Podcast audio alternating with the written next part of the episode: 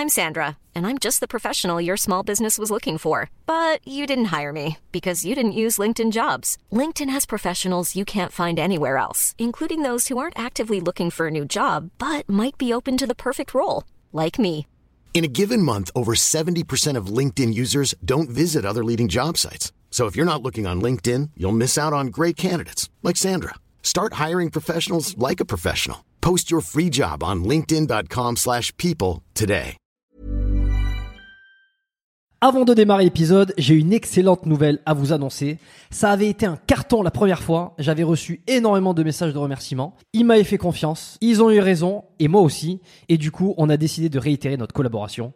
Alors, vous l'avez compris, Unae est de retour sur le podcast. Et grâce aux nombreuses commandes de la dernière fois, ben, je vous ai encore négocié une super réduction. Et cette semaine, vous avez droit à 15% de réduction sur toute la boutique Unae avec le code biomécanique 15. Et c'est encore une fois de l'inédit. Alors, pour ceux qui étaient complètement passés à côté la dernière fois, Unae, c'est la marque de compléments alimentaires de Julien Vénesson qui fait l'unanimité dans le paysage français actuel dans le domaine de la santé et de la longévité. Ce sont des compléments d'ultra qualité avec des ingrédients de la plus haute pureté et qui sont issus de l'agriculture biologique. Ils ont une charte qualité incroyable et tout est vérifiable sur le site internet. Alors l'été arrive, il est temps de faire le plein de compléments et si vous voulez être au top de votre santé avec les meilleurs produits du marché, eh ben c'est l'occasion rêvée pour le faire. Je vous recommande à titre personnel les oméga 3 en bouteille qui sont considérés comme les plus quali actuellement sur le marché. Si vous voulez améliorer l'aspect de votre peau, la santé de vos articulations et de vos muscles, il y a aussi le collagène éthique qui est issu de poissons sauvages et d'ailleurs qui est en passe de devenir un best-seller chez eux. Euh, Je vous recommande aussi le magnésium Omnimag, hyper important pour le sommeil et la récupération nerveuse et musculaire. Vous avez aussi la vitamine D3 qui avait été un carton la dernière fois et qui est considéré comme beaucoup comme le complément à absolument avoir euh, et qui a un rôle dans quasi toutes les sphères de votre corps. Et puis ils ont aussi plein de nouveautés. Euh, Il y a le multivitamine spécial ménopause, il y a le sommeil serein qui est une version améliorée de la mélatonine pour ceux qui ont du mal à bien dormir. Il y a aussi, euh, alors je les ai pas encore testés, mais ça a l'air d'être du lourd. C'est le biotique immunité et le biotique digestion pour booster votre système immunitaire et votre microbiote. Enfin bref, vous allez sur la boutique, vous regardez ce qu'ils proposent, vous vous régalez. C'est sur unae.fr, unae.fr. La dernière fois, vous avez été des centaines à passer commande. Vous avez créé des ruptures de stock sur certains produits. Alors cette fois, bah, traînez pas. Et en plus, je vous rappelle que vous avez 15% de réduction avec le code biomécanique 15. Ils ne font quasi jamais des réductions aussi importantes vu la qualité de leurs produits. Alors c'est le moment d'en profiter. La promotion, c'est cette semaine uniquement. Ça se termine ce dimanche, le 12 mai. Alors profitez-en un max et faites-moi vos retours. Et maintenant, place à l'épisode. Bon voilà, j'ai lancé l'enregistrement, donc on est parti pour un petit freestyle euh, aujourd'hui euh, avec euh, Elio Avila Munoz, donc de retour sur le podcast biomécanique après plus de deux ans d'absence. Sur, le podcast en tout cas, sur le mien, pas sur le tien. Effectivement, ouais. Je fais deux, trois petits trucs de mon côté dans l'intervalle. Et toi, t'as bien grandi, du coup, hein, ce podcast. J'ai vu, t'as sorti une tonne d'épisodes. Félicitations pour la constance. C'est vraiment cool. Ouais, merci. Bah écoute, oui, oui, c'est euh, c'est c'est ce que je fais, c'est ce que j'aime bien. Euh, j'ai bien grandi. Je me suis dit, tiens, qu'est-ce qui va me sortir? Est-ce qu'il trouve que j'ai grandi physiquement? Est-ce qu'il trouve que j'ai pris de la barbe? Alors la dernière fois qu'on qu'on s'était laissé, euh, t'étais. Alors c'est marrant parce qu'il y a une boucle espèce temporelle qui s'est fait. T'étais à Barcelone. On a enregistré. T'étais dans ce, je crois, peut-être dans ce même appart ou même pas sûr, mais en tout cas, je reconnais ton. Euh, comment on appelle ça? J'ai perdu le mot. C'est top. Ouais, Le enfin le non le, le ouais le truc pour se mettre Ah, à l'intérieur là, tu sais pour euh, le hamac putain. Ouais, c'est un hamac. Exact, ouais, c'est un petit hamac.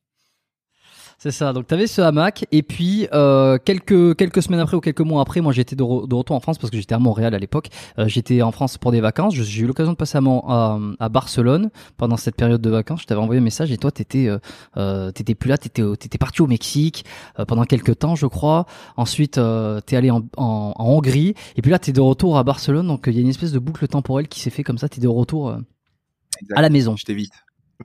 bon, ça, j'aurais pas dit ça, mais bon. Est-ce est-ce que tu peux te présenter euh, rapidement? Qu'est-ce qui a changé sur toi depuis le, le premier épisode?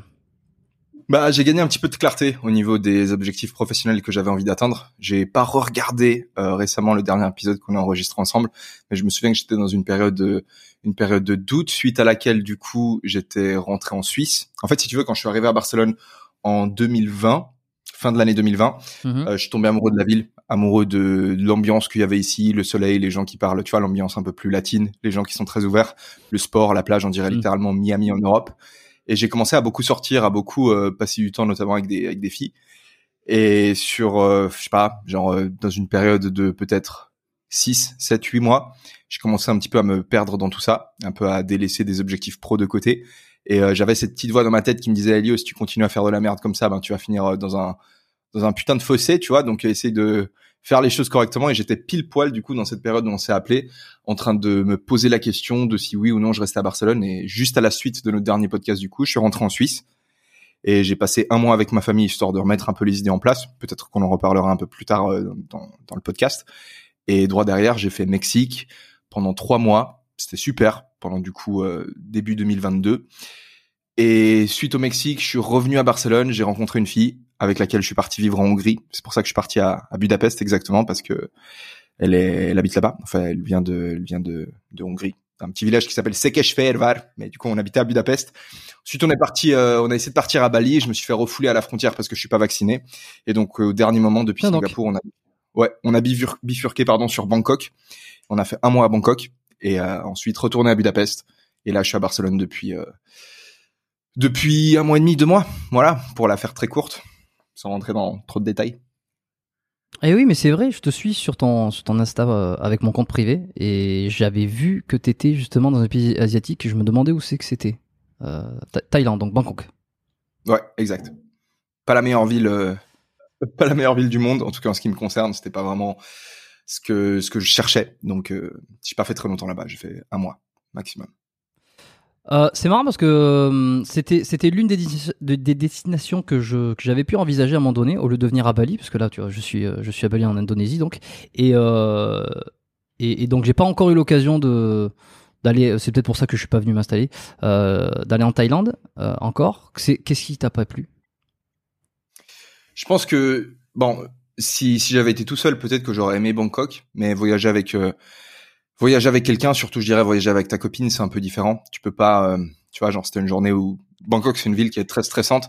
Il y a beaucoup de mouvements, il se passe énormément de choses, et c'est hmm. peut-être euh, dans un moment comme ça, si tu dois en plus de voir, enfin si comment comment expliquer ça, sans disons que quand t'es à deux, tu dois aussi gérer les émotions de l'autre. Des fois, c'est l'autre qui est dans un dans une période un peu plus un peu plus basse, un peu plus stressée. Et tu dois également mieux gérer tes émotions quand t'es avec l'autre. C'est-à-dire que si toi t'es stressé, que t'es tout seul, ben voilà, t'es tout seul. Et moi, ça me gêne pas de d'être stressé, d'avoir une journée dans laquelle j'ai mal dormi, comme c'est le cas par exemple aujourd'hui. Mais je suis très content d'être ici sur sur ton podcast. Mais quand je suis tout seul, tu vois, ça me dérange pas parce qu'à la limite, je suis un peu de mauvaise humeur, un peu plus irritable mais je vais pas, il euh, y a personne qui va en payer le prix. Alors que quand t'es à deux, bah, quand t'es toi un peu fatigué, un peu stressé parce que t'es dans une ville dans laquelle il se passe 3000 choses, ou alors que c'est l'autre qui l'est, ça rend les choses un peu, un peu plus compliquées. Donc deux gars, ça peut aller, mais euh, mais dans un avec un couple, je dirais Bangkok, c'est pas vraiment la destination euh, idéale. Surtout que ce qu'on voulait nous, c'était de la nature. À la base, tu on voulait partir à Bali pour pouvoir profiter de bah, de la belle nature qu'on peut qu'on peut retrouver là-bas. Et au final Bangkok bah c'est un peu tout l'opposé. C'est une ville euh, ultra je sais pas tout va à 2000 à l'heure. Et puis euh, on n'a pas pu se ressourcer comme on l'espérait. Mais sinon Bangkok c'est c'est cool hein. t'as une tonne de trucs à faire. On a été sur des rooftops exceptionnels. Il y a des comment dire un Chinatown qui est super. Il y a des parcs mm. dans la ville dans lesquels t'as des espèces de dragons du Komodo ou je sais pas ce que c'est des énormes lézards qui se baladent. C'est une ville de une ville de taré hein. genre tu peux avoir bah, je pense que tu as vu à Bali, par exemple, tu as une application grâce à laquelle tu peux commander plus ou moins n'importe quoi. C'est genre un espèce de Uber, Uber Eats, tout ça à la fois. Ouais. Donc, Gojek, hein, euh, de Gojek et Grab. C'est. Ah, voilà, tu vois, bah, par exemple, Grab à Bangkok, c'est, un truc de taré. Tu vois, tu peux littéralement mm. demander à ce que quelqu'un vienne faire ta lessive, qui vienne, tu vois. enfin, bref, l'Asie, c'est quand même quelque chose de quelque chose de différent. Et euh, en ce sens-là, c'est c'est une très belle destination. Maintenant, à deux, Bangkok, perso, c'est pas bref, c'est pas ce que je recherchais. Pas meilleure destination. D'accord. Euh, bon, on avait, on avait pas mal parlé lorsqu'on s'était fait euh, notre premier épisode il y a quelques années, euh, deux ans je crois, hein, de comment tu avais réussi un peu à monter sur tes réseaux aussi, comment tu avais découvert le street workout, qui était le, le sport qui t'avait vraiment plu, qui t'avait passionné, et finalement que tu avais réussi à, construire une chaîne YouTube. Alors je sais pas dans quel ordre ça s'est passé, mais tu l'as amené à un certain point, et puis tout d'un coup, euh, tu as un petit peu disparu depuis euh, depuis quelques mois. Euh, C'est-à-dire qu'il y a plus beaucoup de. Alors, t'as disparu pas vraiment parce qu'il y a ton podcast qui s'appelle Range ta chambre. Tu, tu l'as rebaptisé plusieurs fois, mais euh, aujourd'hui, je crois qu'il est, s'appelle vraiment Range ta chambre. Point. C'est ça. Hein? Exact. Ouais. Ouais. Euh, pas beaucoup de story, tu gardes un petit peu secret ce que tu fais. Euh, t'as mis en place un, espèce de programme un peu secret. Euh, bon, t'en as un peu parlé, mais ça reste un petit peu opaque, donc on aura l'occasion d'y revenir parce que c'est intéressant. Et j'ai envie de savoir surtout comment t'as comment t'en es arrivé là pour créer un programme et pour euh, euh, qui n'est pas nécessairement de sport. Et ça, c'est une des questions, des questions que j'avais, c'est pourquoi ne pas avoir, ne, ne, ne t'être pas lancé dans quelque chose qui euh, qui soit uniquement axé sur le street workout et le développement physique. Euh, rapidement, qu'est-ce qui s'est passé? Pourquoi tu t'es fait aussi silencieux? Et pourquoi tu réapparais aujourd'hui à travers ce podcast pour nous donner des explications euh, que tout le monde attend finalement? D'accord. Bon, premièrement, moi, ça me faisait ça me faisait plaisir de refaire un épisode avec toi, étant donné qu'il s'est passé pas mal de choses entre le dernier enregistrement qu'on a fait ensemble et aujourd'hui. Pour la faire très courte, quand j'étais à quand j'étais à Barcelone, du coup, je te parlais de cette période pendant laquelle je me suis un peu dispersé avec euh, avec les sorties, les filles et ainsi de suite. J'ai eu fin de l'année, donc là professionnellement ça allait encore. Hein, tu vois, je faisais quelques vidéos sur YouTube. J'avais fait une série qui s'appelait Fit to Fat en 2021, début 2021, dans laquelle j'avais essayé de prendre un maximum de poids pour ensuite le reperdre. C'était une série qui avait eu pas mal de succès. C'est des vidéos qui avaient fait plusieurs centaines de milliers de vues chacune sur YouTube. Et à la suite de ça, du coup, euh, je rentre sur l'été 2021 là, je me remets un peu en question professionnellement parce que faut savoir une chose, c'est que quand j'ai commencé à me mettre à plein temps sur YouTube, mon premier réflexe a été de me dire, bah vas-y, c'est quoi, je vais trouver un monteur vidéo histoire de pouvoir décupler la la productivité et pouvoir produire davantage. Et euh, pendant mhm. un an, un an et demi peut-être, j'ai essayé de travailler, bah, tout d'abord pendant deux mois avec un monteur, ensuite pendant euh, bah, presque un an, ou même peut-être un peu plus d'un an, avec un deuxième monteur. Et au bout d'un moment, je me suis rendu compte que ça me plaisait pas forcément d'avancer de, cette manière-là parce que je me retrouvais à faire souvent la même chose. Euh, je refaisais tout le temps, euh, voilà, j'écrivais ma vidéo, je la tournais, c'était lui qui faisait le montage et le montage c'était quelque chose que j'aimais bien faire. Donc j'ai dû me poser la question en été 2021 de est-ce que je continue à essayer de faire un maximum d'argent, de faire un maximum de vues via mes vidéos YouTube, même si le process qui me conduit à faire toutes ces vues ne me plaît pas forcément, étant donné que je me retrouve à faire et à refaire la même chose Ou alors est-ce que je ne redeviendrai pas euh, un one-man army à faire euh, moi tout seul, c'est-à-dire l'écriture, le tournage, le montage, prendre plus de plaisir dans le process parce que le montage c'est ce qui me permettait d'apporter ma petite patte euh, créative, tu vois, et de tu vois, tu rajoutes une musique, tu crées une ambiance, tu peux faire des petites blagues et ainsi de suite. Et donc à ce moment-là, j'ai décidé de continuer tout seul et ça a été l'occasion du coup de lancer mon podcast. Alors j'avais déjà fait deux trois tests, t'as dit que j'avais changé de de nom avec le podcast et c'est vrai, j'avais fait deux trois tests, euh, quelques épisodes par le passé.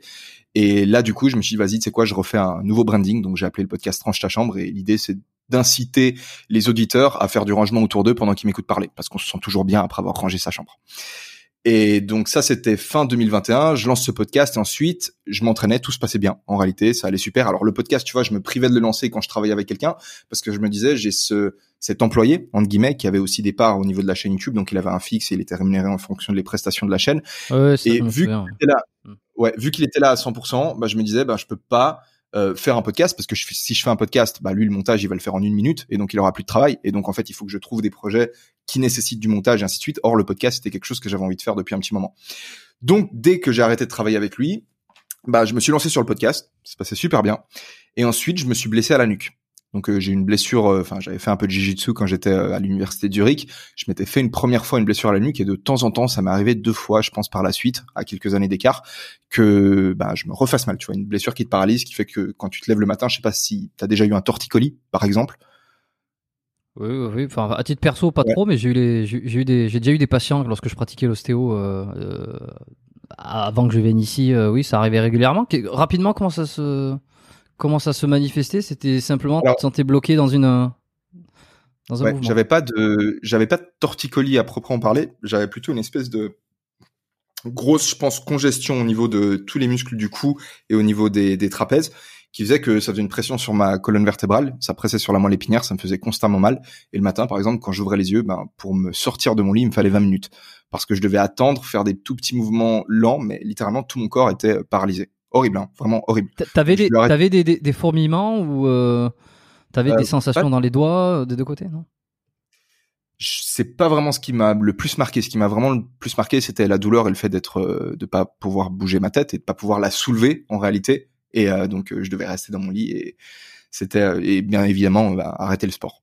Donc j'ai arrêté le sport et deux trois semaines plus tard, ben j'ai commencé un peu à partir en couille dans, dans plein d'autres domaines. Et ça c'est intéressant, tu vois, parce que ah quand j'ai arrêté le sport, j'ai en même temps recommencé à fumer. Donc euh, moi, j'avais dans mon passé, je fumais. J'ai eu une période de, ma vie où je pense pendant trois ans d'affilée, je fumais tous les soirs de la de la weed.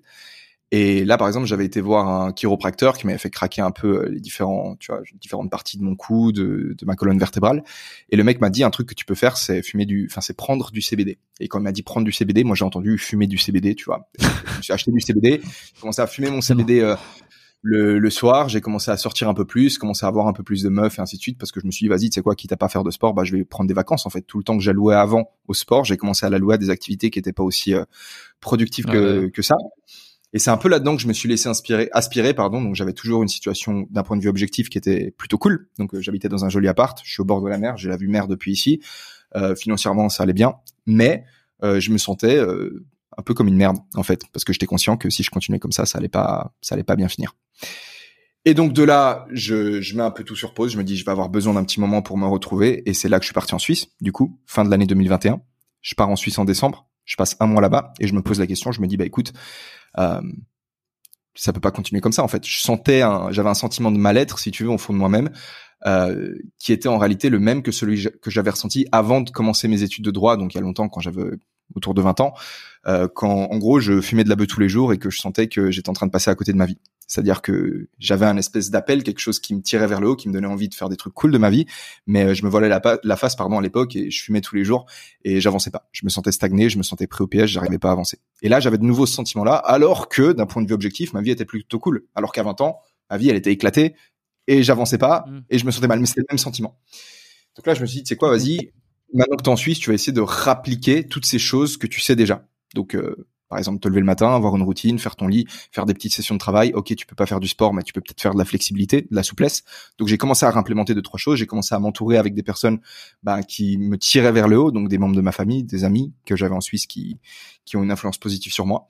Et trois quatre semaines plus tard, en fait, euh, j'étais de, j'étais de nouveau en feu. J'étais de nouveau parti. Et là, en fait, c'est là que j'ai eu un espèce d'énorme déclic. Je me suis dit, en fait, c'est arrêt parce que le fait de se sentir bien, en tout cas pour ma part, le fait de me sentir bien dans ma vie, ça a rien à voir avec la position dans laquelle je me trouve. Ça a rien à voir avec ma situation objective. Ça a à voir avec ma trajectoire. Si je me lève tous les matins et que je me dis que la journée que je vais vivre, elle va être un petit peu meilleure que la journée d'hier, bah ça me donne envie de la vivre. Si tu te lèves le matin et que tu dis bah vas-y, ça fait une semaine que je fais la fête et que je repousse mes deadlines, bah aujourd'hui, euh, ça me donne pas forcément envie de d'attaquer ma journée parce que je me dis bah selon toute probabilité, bah mes deadlines sont un peu plus proches, je vais avoir euh, moins de temps pour les faire, c'est un peu plus stressant, donc euh, tu as l'impression d'aller vers le bas. Et quand tu as l'impression d'aller vers le bas, t'as pas envie de te lever le matin, t'as pas envie, t'as envie de rien faire en fait. Donc tu restes dans ton lit. Et donc quand j'ai eu cette réalisation, je me suis dit bah ça se trouve en fait c'est pareil pour d'autres personnes.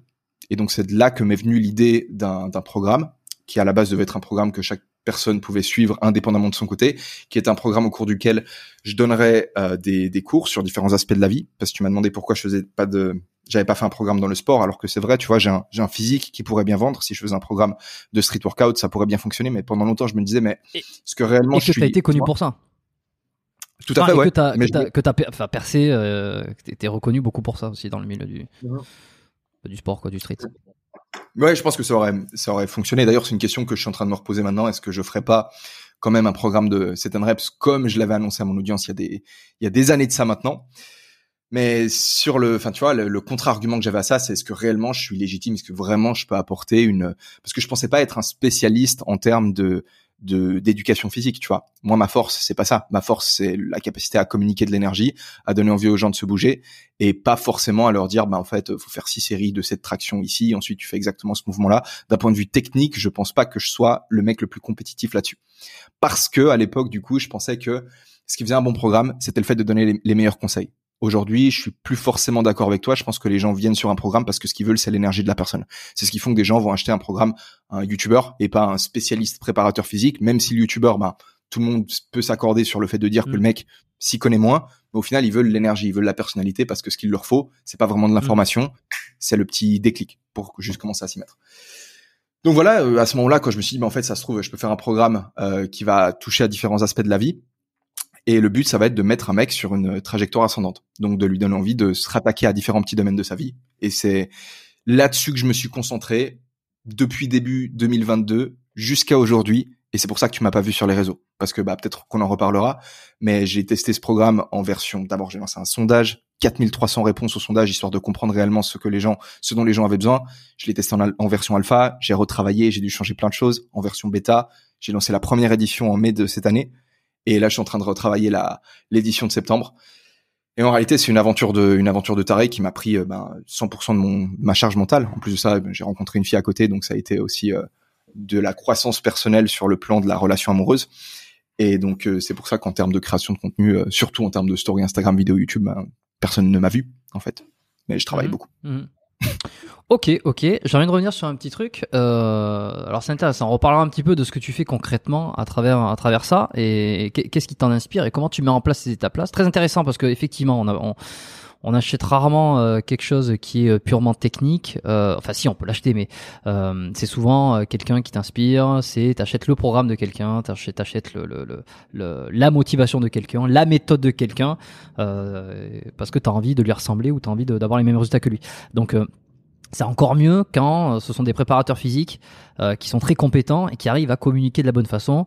Euh, je pense à quelqu'un comme Olivier Boulier, je sais pas si tu si tu connais, qui est donc préparateur physique, qui a amené pas mal d'athlètes au aux Jeux Olympiques, dans les championnats du monde, euh, dans différentes disciplines, et qui aujourd'hui se consacre beaucoup à la création de contenu et qui développe son Insta. Alors il a un associé tout ça, mais il fait ça très bien.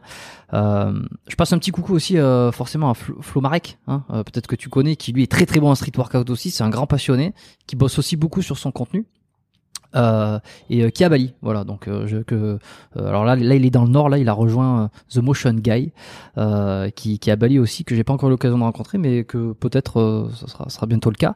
Et, donc bon voilà, bref, fin de la parenthèse de cette grosse parenthèse. Je reviens donc, c'est là, où je voulais en venir, mais plein de choses qui me viennent en tête, donc j'en profite pour les dire. Euh, J'en reviens donc au point finalement euh, que c'est à partir du moment où tu as arrêté le sport à cause d'une blessure, qu'il y a eu un espèce d'escalier euh, descendant qui fait que tu as commencé à perdre les bonnes habitudes. C'est un peu le, point de départ de tout ce qui, euh, ce allé en dégringolant. Tout à fait, ouais, complètement. Et c'est pas la première fois que, que ça m'est arrivé. Ça m'était déjà arrivé, bah du coup la première fois que je m'étais blessé à la nuque au jiu-jitsu et c'était peut-être en 2018. Et euh, ça a été pareil. Ça a été, euh, t'arrêtes le sport et gentiment, ben, tu t'alimentes un peu moins bien, tu commences à reprendre des mauvaises habitudes. Toute ton hygiène de vie, en fait, se, se pète la gueule. T'as moins d'énergie. C'est, il y a, y a un gros lien à mon avis entre euh, la pratique d'une activité physique et euh, l'énergie que tu vas avoir au cours de ta journée pour euh, pour t'attaquer ben, aux différents challenges auxquels tu peux faire face. Hmm, mais clairement, mais je, vois beaucoup ça aussi, tu vois. J'ai eu des amis ou des connaissances qui avaient du mal et que c'était. Il y a, y a une espèce de de, de bah c'est une inertie. Hein. Moi, j'aime bien appeler ça comme de l'inertie parce qu'on voit cette espèce de, de, de, pierre qui roule, cette espèce d'élan comme ça qui se fait. Et euh, quand le sport s'arrête, bah, il y, a, y a tout qui dégringole et puis l'inertie va, ou en tout cas, euh, ça, ça, tout s'arrête, tu vois, ou en tout cas, tu, tu plonges dans des, dans des mauvaises habitudes. Et, euh, et beaucoup qui arrivent à mettre en place des habitudes sportives, tout d'un coup, tiens, ils vont vouloir améliorer leur nutrition. Tu sais, ça va un peu avec, tu vois, ça suit. Et puis à un moment donné, c'est vouloir améliorer peut-être, je sais pas, un système de productivité, un système de ceci, un système de cela. Et il y a tout qui est un petit peu lié. Mais euh, parce que toi, tu m'as dit, j'ai réussi à reprendre un peu le contrôle, euh, mais tu m'as pas tant dit que tu avais repris le sport. Donc, est-ce que la reprise de contrôle sur ta vie, sur tes objectifs, a été quand même corrélée à la reprise de sport? Et si oui, comment t'as fait pour guérir? Et sinon, comment t'as fait pour t'en passer, pour quand même euh, réussir à reprendre le contrôle sur l'ensemble? Alors, j'ai pas, quand je te dis, j'ai pas, j'ai pas dit que j'avais pas repris le sport, sauf erreur. J'ai repris le sport, mais j'ai pas fait de, de la musculation au poids de corps j'avais l'habitude d'en faire. Oui, exact, exact. Oui, les étirements, les, les, les, petites. Exact. Et en fait, je pense que c'est ça l'intérêt du sport, c'est le fait de chaque jour, tu vois, peu importe la journée que tu vas vivre, tu vas avoir le sentiment au moins d'avoir progressé quelque part. Et ça, je pense que c'est important.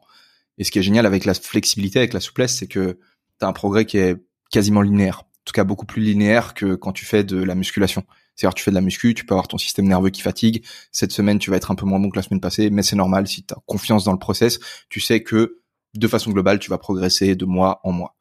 Alors que la flexibilité, littéralement, tu peux te sentir progresser tous les jours. Et c'est ça qui est cool. C'est qu'en reprenant de la, des entraînements en flexibilité, en entraînant ma souplesse tous les jours, ben, j'ai pu euh, quelque part me redonner confiance en moi au sens où, ok, ben, je suis capable de progresser dans un domaine au moins. Et c'est le petit moment de la journée où, tu te, exact, exact. Et ça, c'est, la, la base, en fait. C'est-à-dire que c'est beaucoup plus facile de te poser un objectif en termes de développement physique qu'en termes de, je sais pas, lancer un business. C'est beaucoup plus simple. C'est-à-dire que tu as aujourd'hui envie de te lancer dans du commerce de pastèques et tu te dis ok ben pour lancer dans mon commerce pour me lancer dans le commerce de pastèque je vais lancer une boutique e-commerce. Tu fais tout ton business plan. Chaque jour quand tu rentres du travail bah tu travailles sur ton business. Mais quelque part une journée où tu es peut-être euh, un peu plus fatigué tu as une sale journée au taf tu vas peut-être commencer à avoir des doutes et à te dire mais ça se trouve en fait mon business plan il est pas parfait. Donc euh, les actions que je suis en train d'entreprendre maintenant pour euh, pour ma boutique e-commerce c'est peut-être pas les meilleures du monde. Tu commences à douter de toi et t'abandonnes. L'avantage du sport l'avantage de la pratique physique c'est que le processus qui t'amène à avoir le corps que tu as envie d'avoir, il n'y a pas vraiment de, questionnement au niveau de est-ce que le processus est valide. Tu fais des pompes, tu vas prendre des pecs, tu fais ta séance de souplesse, tu vas t'assouplir. En fait, je pense que c'est un très très bon moyen de prendre confiance en toi et de te donner cette confiance en ta capacité à atteindre un objectif. Hmm. Et, et, en plus, as une, y a, y a quand même, tu, tu, maîtrises quand même 100% des, des, facteurs. Euh, tu vois, là où lorsque tu lances un business, enfin, tu, dois, tu vas répondre à marché, lorsque tu vas vouloir tester une idée, il euh, y, y, a des choses que tu vas pas contrôler, peut-être le timing, la période, le marché, l'envie, le, produit qu'il faut s'adapter. Bon, techniquement en sport, il y a des choses que tu ne maîtrises pas, absolument. Euh, je veux dire, à un moment donné, si t'as clavicule courte, t'as clavicule courte. Si tu progresses vite, si tu progresses lentement, je veux dire, on a tous une génétique différente. Tout le monde est au courant sur ce podcast, normalement.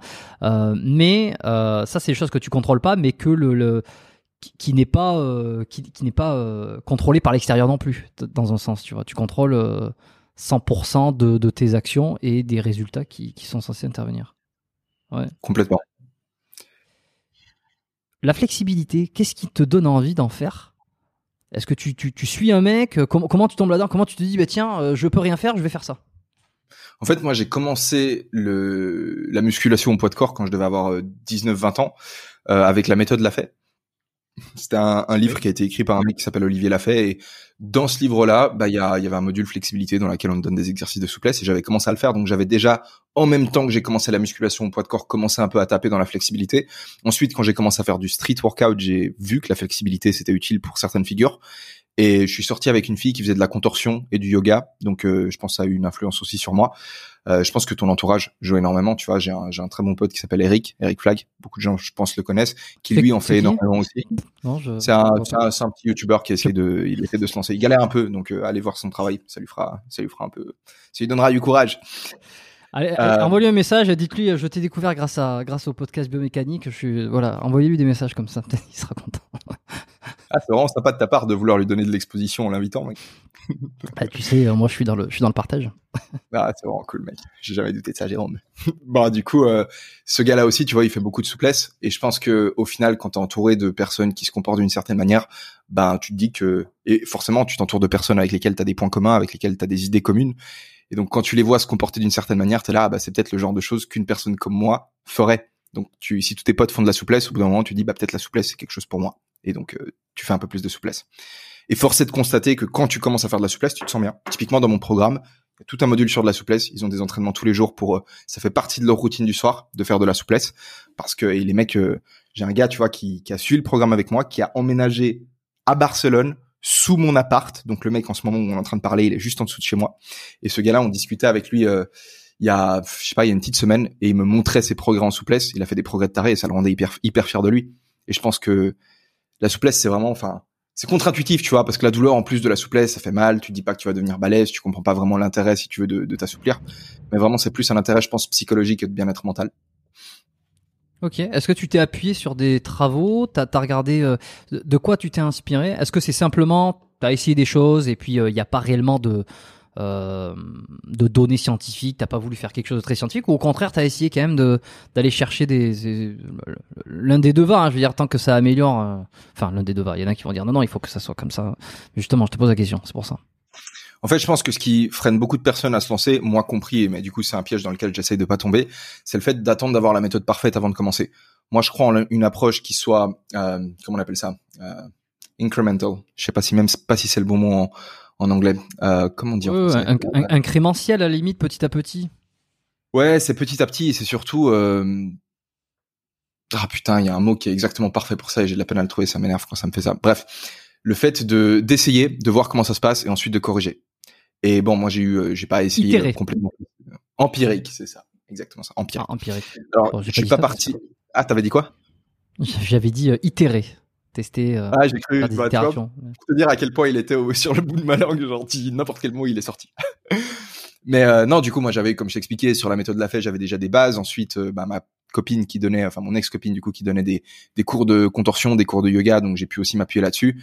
Euh, quelques vidéos YouTube évidemment, et j'ai suivi des cours aussi. J'ai acheté des formations en ligne pour apprendre pour apprendre à m'assouplir. Et ça s'est pas fait tout en même temps. C'est pas j'ai attendu d'avoir toutes les informations avant de me lancer, mais c'était au début. J'ai probablement fait des erreurs. Hein. Aujourd'hui, je sais que je me suis entre guillemets assoupli d'une manière qui était pas optimale peut-être au début, mais euh, c'est comme ça que tu avances en fait. Si t'as peur de te planter, en fait, tu restes paralysé et tu tu fais jamais rien.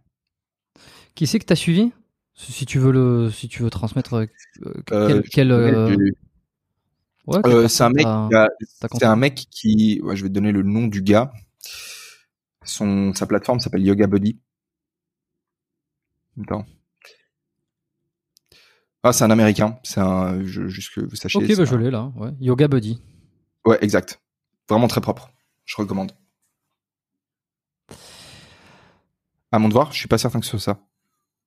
Yoga Body. Non, non, non, c'est pas, Yoga. Ah, bah. Body, c'est Yoga Body. B-O. Ah, c'est là, je, vais quand même pas faire de la pub pour quelqu'un d'autre. Non, fais-le pas du tout. c'est Yoga Body yoga en Body. Ok. Un, américain. Comment tu l'as découvert YouTube Au hasard? Euh, Ouais, YouTube ou Instagram, je sais plus. du coup, Et aujourd'hui, est-ce que... Ouais je, ouais, je sais pas exactement ce qu'il fait sur, euh, sur YouTube, mais j'avais acheté sa formation payante en fait. D'accord. Et alors aujourd'hui, donc tu continues à le faire, ça fait toujours partie de tes routines personnelles? Là, ça, ça, ça ferait quoi? Ça ferait plus de plus d'un an, plus d'un an, un an et demi? Alors le truc avec la souplesse, c'est que c'est pas, je suis pas aussi constant au niveau de mes entraînements souplesse qu'au niveau de mes entraînements de, de musculation au poids de corps ou en salle, parce que j'ai commencé aussi à faire de la salle en 2021 pour l'entraînement des jambes principalement, aussi pour des exercices comme par exemple les élévations latérales, parce que c'est vrai qu'au poids de corps c'est difficile de cibler par exemple le deltoïde euh, latéral, tu t'as pas vraiment de mmh. mouvement de poids de corps qui te fait faire ce mouvement-là. Mais euh, la souplesse du coup, j'ai eu des périodes de ma vie où j'en faisais un peu plus que d'autres, et euh, bah, j'ai tout simplement constaté au bout d'un moment que euh, c'est un peu comme la méditation, tu vois. Quand euh, tu commences à méditer, tu te dis bah, c'est peut-être une perte de temps, et ainsi de suite. Du coup, tu médites pendant certaines périodes, ensuite tu arrêtes de méditer, ensuite tu recommences. Et après, tu prends un peu de recul et tu dis ah mais c'est marrant les périodes dans lesquelles je médite, ben je me sens mieux que les périodes dans lesquelles je médite pas. Et euh, après, la seule chose, c'est de réussir à l'implémenter. Et pour ça, une routine, je pense que c'est très intéressant parce que tu te poses pas la question. En fait, au moment où c'est ta routine du soir, t'as fini de ranger ton appart, t'as fini de planifier ta journée du lendemain, boum, tu sais que t'as 10 minutes de souplesse à faire, tu les envoies et t'as pas vraiment de questions à te poser. Donc euh, là, en ce moment, enfin ces deux, trois dernières années, j'ai eu des périodes évidemment où j'en faisais plus que d'autres. Mais euh, ce qui est certain, c'est que quand je quand je fais un reboot camp, c'est-à-dire que quand j'accompagne ces mecs sur sur un mois, c'est les périodes où je fais le plus de souplesse parce qu'on est tous obligés de le faire et parce que si on le fait pas, en fait, euh, tout le monde est puni. donc on a envie, envie d'éviter de ça. On n'a pas le choix et on fait nos entraînements de souplesse. D'accord, donc tu participes en même temps lorsque tu fais des, sessions d'accompagnement, tu fais ah des exercices, tu... c'est un, ouais, c'est un peu l'armée, euh... l'armée, puis t'es le, le colonel qui fait aussi quoi. Ouais, exactement. Bah, tu dois, c'est, bien d'être engagé avec euh, avec la troupe entre guillemets. Moi, j'ai fait l'armée en Suisse. J'ai compris un mhm. certain nombre de principes qui permettent euh, qui permettent de, de, souder une équipe. Et c'est vrai que quand t'es dirigeant, quand t'es cadre, comme on les appelait, euh, ne dirige pas par l'exemple. C'est-à-dire, euh, faites ça, mais moi je vais pas le faire. Ça fonctionne pas. Donc au bout d'un moment, t'es obligé de d'être avec les gars et de leur montrer que t'es sur le terrain avec eux. Et donc moi, je fais partie d'un groupe. On a six groupes par section. On a deux sections qui s'affrontent tout au long du programme et on a six membres par groupe. Donc je fais partie d'un groupe de six et euh, mon groupe est traité comme les autres groupes. C'est-à-dire que si on fait de la merde, on est puni et si on avance bien, on est récompensé. Ok, bah ils doivent être contents ceux qui sont avec toi. Ils se disent j'ai gagné le gros lot, je suis avec le chef.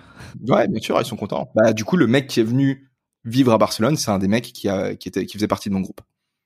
C'est les gars avec qui je garde contact. Ouais ouais. Euh, le street workout, où c'est que t'en es alors? Parce que tu m'as dit. Euh... Alors non, avant ça, avant ça, euh, ta blessure au niveau du cou, comment elle a évolué? Comment tu t'en es sorti? Parce que hum, j'ai l'impression de comprendre euh, qu'aujourd'hui c'est disparu. J'ai fait, euh, j'ai commencé à travailler du coup euh, je pense que c'était l'été passé, si je me trompe pas, fin de l'été passé. J'ai, mhm. pardon, j'ai commencé à travailler ma, ma, souplesse au niveau du cou, à faire des exercices de mobilité, même à faire des exercices de renforcement au poids de corps, donc sans ajouter de charge. Donc c'est beaucoup de répétitions. C'était suffisant pour euh, sentir quand même une petite euh, une petite congestion au niveau du cou. Donc j'essaie de garder la zone mobile un minimum musclée, histoire de bah, histoire d'éviter un maximum, tu vois, de, de me reblesser ou de refaire un faux mouvement. Mais euh, non, c'est pas revenu depuis euh, depuis fin 2021. Heureusement, on croise les doigts et on touche du bois. Ok. Alors tu m'as parlé de de flexibilité, euh, un peu de sport, des choses qui ne sont pas, en fait, qui ne provoquent pas un résultat qui va être extérieur. Tu vois, je, je euh, de la flexibilité, les gens vont pas nécessairement le voir. Il n'y a pas un feedback positif du regard ou en tout cas quelque chose de, dopaminergique suite à un résultat extérieur. Euh, Est-ce que euh, c'est une question que je me pose Peut-être, je sais pas. T'as as étudié le sujet, t'en as fait ton programme, euh, comment tu l'as organisé Est-ce que un sport qui te, un sport qui t'améliore l'esthétique extérieure, donc qui te rend plus beau, à savoir la musculation, le street workout, des choses comme ça, qui lorsque tu t'entraînes, t'es plus musclé, donc t'es un corps plus esthétique, donc t'es plus en confiance. Est-ce que c'est plus utile qu'un sport qui ne provoque pas de conséquences visuelles pour euh, pour se remettre sur le bon le, droit chemin tu vois lorsqu'on est un petit peu perdu qu'on veut rattraper de bonnes habitudes et qu'on veut faire du sport est-ce qu'il vaudrait je la repose différemment c'est plus simple est-ce qu'il faudrait mieux se diriger vers un sport qui va te donner un, résultat physique et qui va te, mettre dans un système de récompense et d'estime de soi ou pas nécessairement? Je pense que, alors peut-être juste te corriger sur un petit point. Tu disais que j'avais, j'en avais fait, euh, j'avais fait de la, j'avais intégré, enfin, c'est plus que j'ai intégré de la souplesse dans mon programme. hein. Mon programme, c'est pas un programme euh, axé sur la souplesse. sûr oui Ok. Euh, écoute, c'est très c'est très compliqué comme question en fait parce que le sport, je pense, ça t'apporte des choses qui vont au-delà de simplement une transformation physique ou le développement de compétences individuelles. Quand tu pratiques un sport d'équipe, tu apprends à coopérer si tu veux avec euh, avec d'autres personnes. Quand tu t'apprends un sport comme de la danse, tu dois justement bah, apprendre à maîtriser ton corps et celui de, de la personne en face de toi. En fait, tu as plein de sports qui vont à chaque fois t'apprendre quelque chose d'un petit peu différent.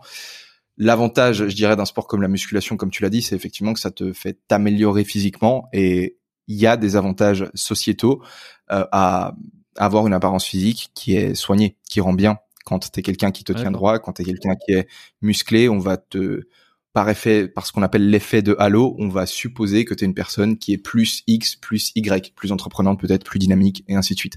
Donc, euh, en termes d'avantages sociaux, le fait de faire de la musculation, c'est, ça peut être euh, très intéressant d'après moi. On a le, ce qu'on appelle le, le privilège de, de l'apparence. C'est-à-dire, t'entends parler du privilège, euh, privilège blanc, du privilège X, Y, Z. Euh, les beaux dans notre société, ils sont avantagés. On a plein d'études qui le montrent. C'est un sujet qui est un peu tabou en France, on n'en parle pas énormément, mais euh, aux États-Unis, ils sont très conscients de ça. hein. Quand tu as une personne qui rend bien physiquement, elle va bah, bien évidemment avoir plus de facilité à trouver un partenaire, mais également professionnellement, on a plutôt s'asso- s'associer pardon avec des gens qui sont entre guillemets beaux. Je dis entre guillemets alors qu'en réalité, je pourrais juste dire euh, des gens qui sont beaux. C'est-à-dire que même si oui, les oui tu critères prends de- des pincettes mais t'as pas besoin Ouais, ok. C'est-à-dire que on a des critères de beauté qui évoluent avec le temps. Peut-être qu'aujourd'hui on n'a pas exactement les mêmes critères de beauté qu'il y a 500 ans en arrière. Il n'en reste pas moins que aujourd'hui, si tu regardes les critères de beauté, on va généralement être euh, d'accord sur certaines, euh, sur certains points. Donc on, c'est pas quelque chose qui est complètement subjectif où en gros tu prends euh, 100 personnes, tu demandes à 1000 personnes de les classer par ordre de beauté et tu vas te retrouver avec des résultats complètement différents. Il y a des facteurs qui convergent. Et donc euh, le fait d'avoir un physique athlétique, disons, c'est ça t'apporte en fait des avantages sociaux dans la vie.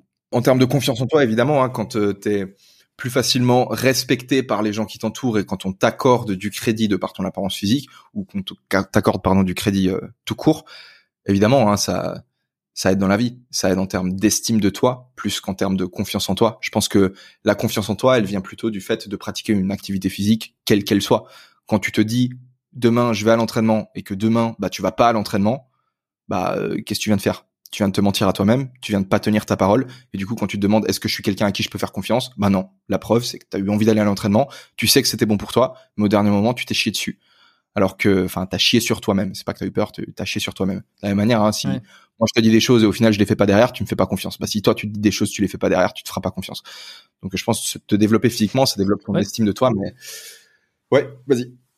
Et c'est non, c'est intéressant parce que je me rappelle, euh, j'écoute quand même parce que je rigolais euh, pour ceux qui prennent tout au premier de la lettre, au, pied de la lettre. Évidemment que je connais Eric Flack, évidemment que je n'ai absolument pas besoin de lui donner de la visibilité qu'il en a suffisamment et qu'il a largement mérité. Euh, et du coup, c'est que j'écoute de temps en temps ses podcasts et puis t'es passé dans un de ses podcasts dans les derniers mois. Enfin, vous, vous- quand vous voyez ou faites des épisodes, il y avait quelque chose qui corrèle ce que tu es en train de dire là, qui m'avait que j'ai trouvé intéressant. C'est à partir du moment où tu ne fais pas ce que tu as dit de faire, c'est que tu te prouves à toi-même euh, c'est- la phrase que tu avais dit, c'est que tu te, prouves à toi-même que tu n'es pas soit digne de confiance ou que tu, ne- respectes pas tes engagements.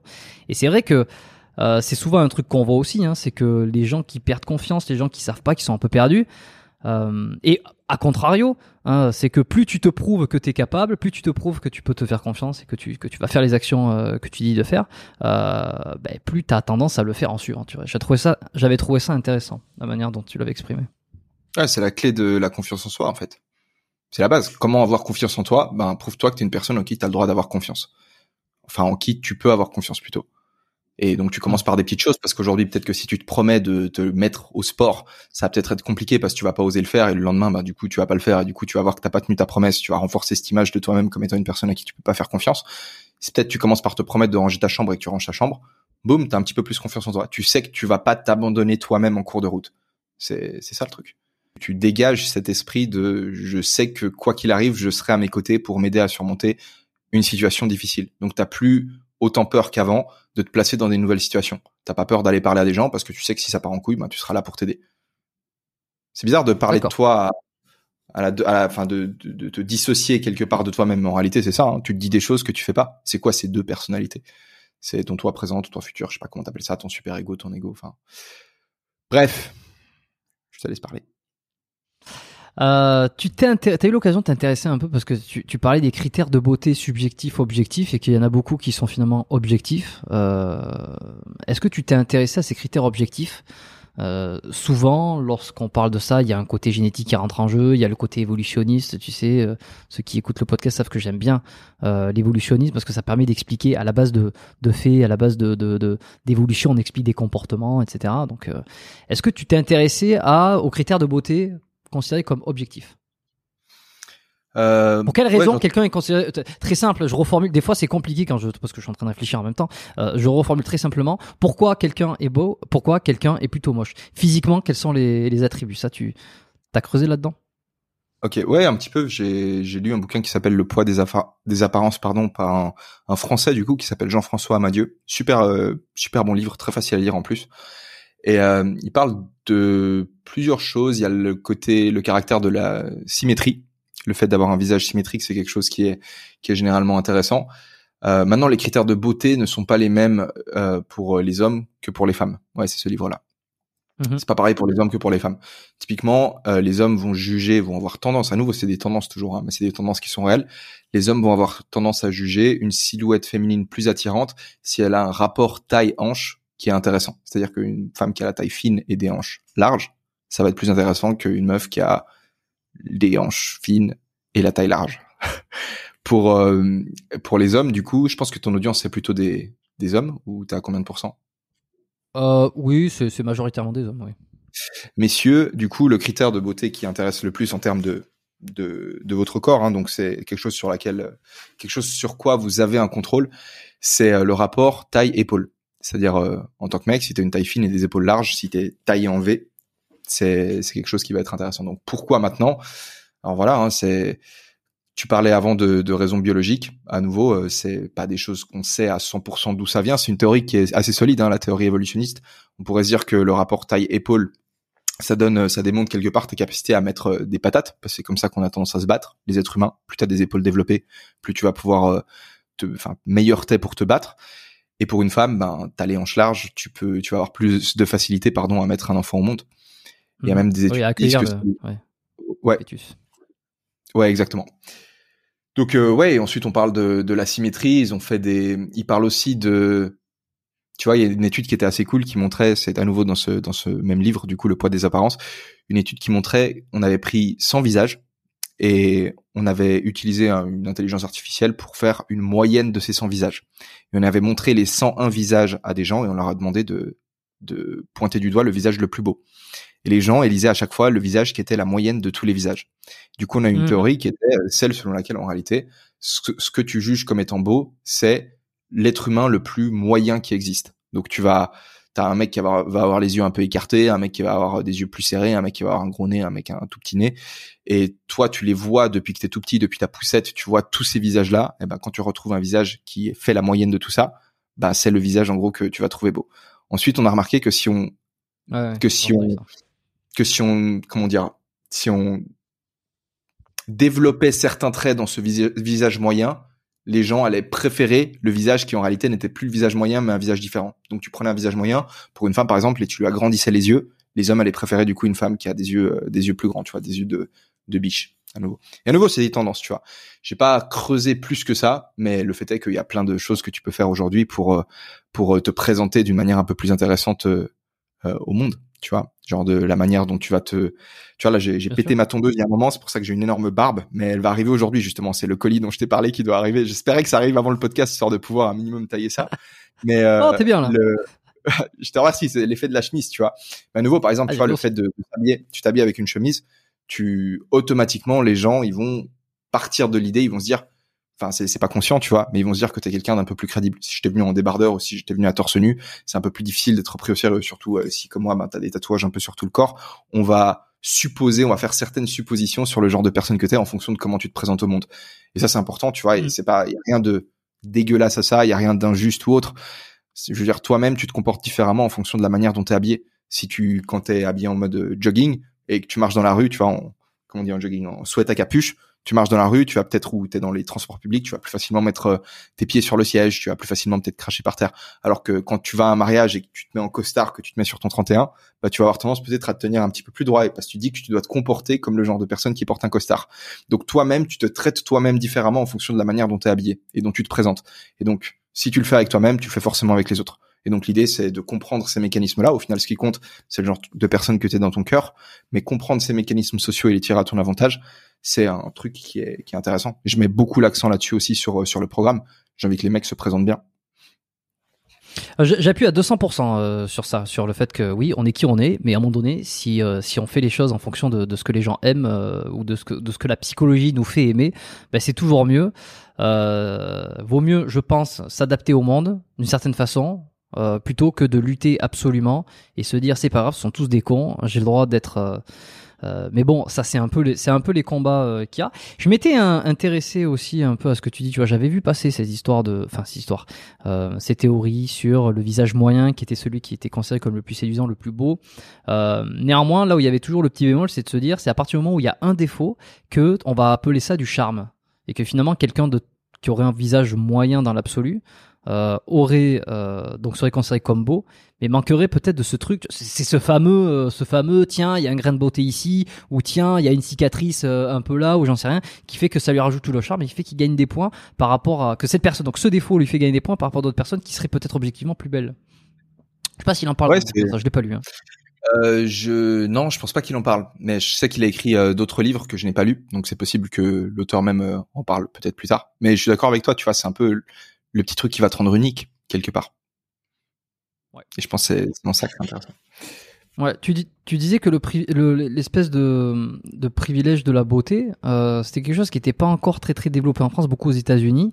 Euh, je, suis assez d'accord aussi. J'ai l'impression quand même qu'il y a une tendance de plus en plus à, tu sais, de toute façon, tout ce qui se passe aux États-Unis, ça finit par arriver euh, en Hexagone, qu'il y a de plus en plus de contenus qui mettent en avant donc cette un peu le, le poids de l'apparence. Euh, le problème dans cette histoire, c'est que j'ai l'impression que ça peut vite dériver. On, on voit déjà les chirurgies esthétiques. Il y a pas. Alors j'ai découvert ça il y a pas longtemps. Euh, je croyais que Dr Tien, euh, enfin qui s'appelle aujourd'hui Tien Diana, je pensais qu'il était mort et enterré parce que je ne suivais plus du tout son contenu. et en fait, si si, il est toujours là. Et j'ai découvert à travers ces, ces, nouveaux contenus le nombre de stars impressionnants qui en fait se, se font tout refaire sur la gueule qui se font changer les dents, qui se mettent du, botox sur les pommettes, qui se font refaire les yeux, les liftings, les trucs. Donc euh, oui, oui, alors on est au courant, aux États-Unis ils sont au courant. Je pense que ceux qui ont un peu l'argent, ils abusent complètement pour euh, euh, essayer justement de, se, de coller au plus possible sur les critères de beauté objectif.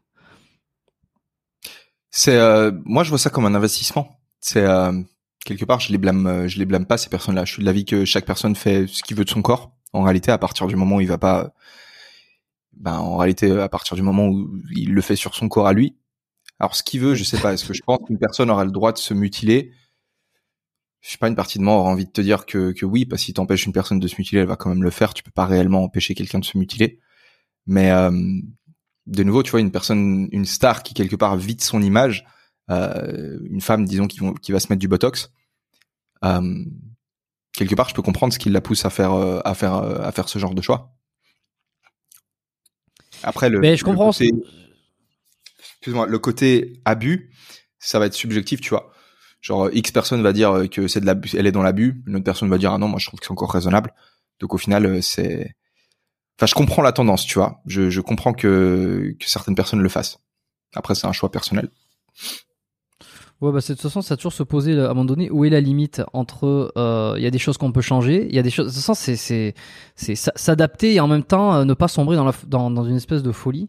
Euh, parce que si on te dit tiens, il faut que les, critères, tu vois, adapter, s'adapter au monde, tu vois, c'est-à-dire faire preuve d'adaptation et se dire tiens, je vais essayer d'avoir une apparence qui colle à ce que les gens aiment pour pouvoir euh, m'émanciper, euh, c'est très bien. Donc ah, tiens, il faut des tiens les pommettes saillantes, c'est plus c'est plus attractif. Tiens, la mâchoire carrée, c'est plus attractif. Tiens, les ceci cela. Et en fait, on en arrive d'un point de vue technologique où tu peux toucher à tout ça.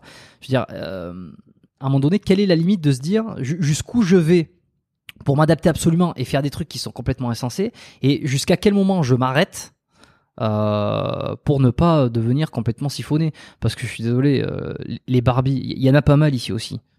Il y en a pas mal ici aussi qui se font à peu près tout refaire tu vois les fameuses influenceuses euh, OnlyFans. Il y en a quelques-unes bon tu les vois tu te dis en fait elles se sont juste massacrées la gueule dire, Mm. elles sont pas plus heureuses elles sont pas bien tu vois elles ont essayé de coller un standard à tel point que euh, et en plus, je trouve que c'est presque contre-productif parce que euh, elles sont euh, beaucoup de filles sont ont de moins en moins confiance. Je veux dire, ça peut s'effriter à une vitesse énorme. Celles qui veulent le plus coller sur des standards de beauté sont celles qui en fait sont le plus friables dès que tu leur fais une, remarque sur le critère physique. Tu vois Je dis pas que je l'ai fait, hein, mais c'est par contre-exposition quoi. C'est intéressant. Je suis d'accord avec toi et je pense qu'on le voit aussi. euh, on le voit pas forcément qu'avec la chirurgie esthétique, tu vois, mais moi je connais plein de mecs qui font de la musculation, qui ont des physiques impressionnants. Ils arrêtent de faire du sport pendant une semaine et ils se trouvent sincèrement, honnêtement, moches et maigres. Tu vois. Je pense que à partir du moment où tu accordes de l'importance à ton apparence physique, t'as le danger de de bah justement d'accorder trop d'importance à ton apparence physique et pour certaines raisons t'as pas un contrôle à 100% dessus d'autant plus quand le temps passe en fait. C'est à dire que plus t'apprends enfin plus tu t'entraînes quelque part à dépendre d'une certaine apparence physique et donc euh, c'est Barbie comme tu dis peut-être qu'aujourd'hui euh, ça leur convient tu vois on n'en sait rien en réalité de si elles sont plus malheureuses euh, ou plus heureuses qu'une autre personne. Je pense que ça c'est une autre une autre question mais je pense que le danger c'est si tu passes ta vie à reposer, si tu veux, et à miser le 100% sur juste la manière dont tu peux te présenter aux autres, ben, au bout d'un moment, ben, avec l'effet du temps, tu te dégrades et et y a un peu tout ton truc qui, qui s'écroule, tu vois. Mais je pense que pareil, on retrouve Mm. plein de bodybuilders, aussi chez les hommes, qui, euh, il y a des, des, des meufs qui vont dire, euh, ouais, ils sont, ces mecs, ils sont dans l'abus, et eux, ils sont très contents, tu vois, de faire de la musculation. Ils disent, laissez-moi tranquille, je fais juste ma musculation. Et, euh, tu vois, on le retrouve un peu dans tous les sens, ce côté de, d'apparence physique. Ok. Toi, où c'est que t'en es à titre personnel euh, T'as un physique, euh, je veux dire, t'as été, t'as, tu t'es beaucoup montré, t'as beaucoup montré ton physique, qui était un physique avantageux. Euh, euh, je pense que t'as des, t'as, une bonne génétique, et puis t'as fait beaucoup, t'as, t'as fait beaucoup de travail. C'est toujours les deux. Faut toujours récompenser. Faut dire, faut dire, il y a des choses que tu maîtrises pas, a des choses que t'as maîtrisées. Aujourd'hui, cette esthétique, est-ce que pour toi ça compte toujours? Est-ce que t'as des complexes? Est-ce que t'essayes de, t'as complètement passé tout ça? Où c'est que tu te trouves? Je me plais beaucoup physiquement. Je vais pas te mentir, hein, je suis, très content de mon apparence physique. Euh, Est-ce que j'ai des complexes? Euh, Parfois, ça arrive, spécialement quand j'ai peu dormi, que j'ai un de mes yeux qui partent légèrement sur le côté. En fait, j'ai une blessure à l'œil quand j'étais petit. J'ai un œil qui est quasiment aveugle et je peux avoir un très léger strabisme. Donc ça, c'est un truc qui, qui peut me, qui peut me complexer, tu vois. C'est, il y a une vidéo que j'ai publiée sur euh, ma chaîne YouTube de podcast, du coup, qui s'appelle La Distance. Et cette vidéo, j'ai failli pas la publier justement parce que dans la vidéo, j'ai un œil qui part un peu en couille. Euh, Ouais. Sinon, euh, sinon non, j'ai pas de complexe. Genre, j'ai vraiment pas de problème. Je peux littéralement me foutre à poil sur la plage euh, nudiste à Barcelone. Je suis, euh, je suis très fier de moi et c'est rare que je vois un mec et que, en, en réalité, tu vois, je me, je vais pas te mentir, tu vois, je continue un peu à me comparer aux autres. Je pense que te dire que je me compare absolument à personne et que je suis juste avec moi-même, je pense que c'est un peu, peut-être qu'il y a des gens qui arrivent à le faire, euh, mais je pense que c'est un côté instinctif, tu vois, de regarder un peu les gens autour de toi et de demander où est-ce que tu te situes par rapport à ça. C'est pas forcément la démarche la plus saine, donc c'est important de te dire au final que ce qui compte c'est qui t'étais hier et non pas qui quelqu'un d'autre est aujourd'hui. Mais quand je me compare aux personnes autour de moi, euh, physiquement, en tout cas, euh, j'ai j'ai pas de raison de me sentir euh, de me sentir mal. Est-ce que tu, tu fais vraiment attention à ce que tu manges pour essayer de garder ce physique-là? Euh, Est-ce que tu as l'impression de faire des efforts? Quels sont ces efforts que tu fais? Ça fait juste partie de la personne que je pense que je suis en fait. Tu vois, manger manger sainement, c'est juste naturel pour moi parce que je le fais depuis longtemps et au bout d'un moment, tu vois, c'est juste euh, vas-y, je mange, je mange de la viande, je mange des légumes et je mange pas énormément de carbs, donc de, de, sucre. Je mange pas de sucreries, tu vois, ce genre de truc. Pour moi, c'est juste, ça fait partie de mon style de vie. Et quand j'ai envie de le faire, je me prive absolument pas de le faire. C'est juste que ça me traverse même pas l'esprit, tu vois, de d'acheter des trucs. Genre si ma meuf elle vient chez moi, elle ramène des Kinder Bueno, je vais taper dedans, mec. Par contre, je vais jamais de la vie acheter un Kinder Bueno quand je suis au supermarché. Donc euh, dans mon frigo, il y a que des trucs clean et euh, ça fait juste partie de mon quotidien en fait. Quand j'ai faim, je mange et il y a que des trucs clean chez moi, donc euh, je mange clean toujours. Ouais, ouais, ouais, je vois exactement. Mais je suis exactement pareil. Moi, c'est tu me laisses un truc, il y a l'occasion de manger ou quoi, ben vas-y, je tape dedans, je me pose pas 36 questions, mais effectivement, il faut pas que ça se trouve chez moi. Euh, ben parce que c'est ça, c'est la discipline et le, le, la routine avant tout, quoi. Euh, et que ça soit que ça soit quelque chose, que ça soit un extra. Euh, bon, on n'invente rien, beaucoup le disent. Hein, je veux dire, tout ce que tu mets chez toi, euh, c'est ce que euh, c'est ce qui va être à ton contact. Donc le premier truc, c'est de jamais en acheter. et puis et puis d'ailleurs, moi, je vais encore plus loin, c'est que si jamais j'en ai acheté ou je me retrouve avec des trucs à un moment donné parce que j'ai je sais pas, on va prendre l'exemple des Kinder Bueno, que je me retrouve avec trois Kinder Bueno, je vais plutôt me dire, bon, vas-y, euh, tape-les, bouffe les trois, et je veux plus que ça soit ici. Tu vois? Euh, Mais c'est pas tant, c'est même pas un truc addictif, genre comme si j'étais comme si j'étais fou. C'est genre, j'adore ça, je les bouffe maintenant pour plus qu'il reste, tu vois. Voilà, terminé. Ouais, ouais. Ouais, je vois le, je vois l'idée. Quand je, quand j'avais 21 ans et que j'essayais d'arrêter de fumer euh, sans succès de la bœuf, je me disais pareil je disais vas-y je vais fumer euh, tout ce qui me reste. Et comme ça il y en a plus. Et au final le lendemain soir ben, je me retrouvais à gratter les miettes qui restaient dans mon grinder parce que j'avais envie de mon pet et j'arrivais pas et je me sentais trop mal. Et j'avais honte de moi. Et bref je déprimais de ouf. Et euh, alors tu fais toujours du street workout euh, qu'est-ce que tu fais comme sport est-ce que c'est toujours dans ta dans ton quotidien ou pas? Euh, ouais, je fais du street. Je fais plus vraiment de freestyle parce que je vois le retour sur investissement, il est, ben, il est moyen en fait.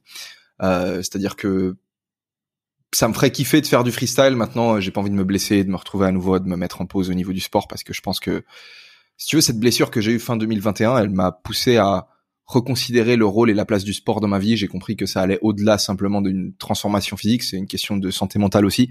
Donc euh, mon goal c'est de pas me blesser et de m'entraîner d'une manière qui me permette de continuer à m'entraîner sur euh, sur un horizon aussi long que possible.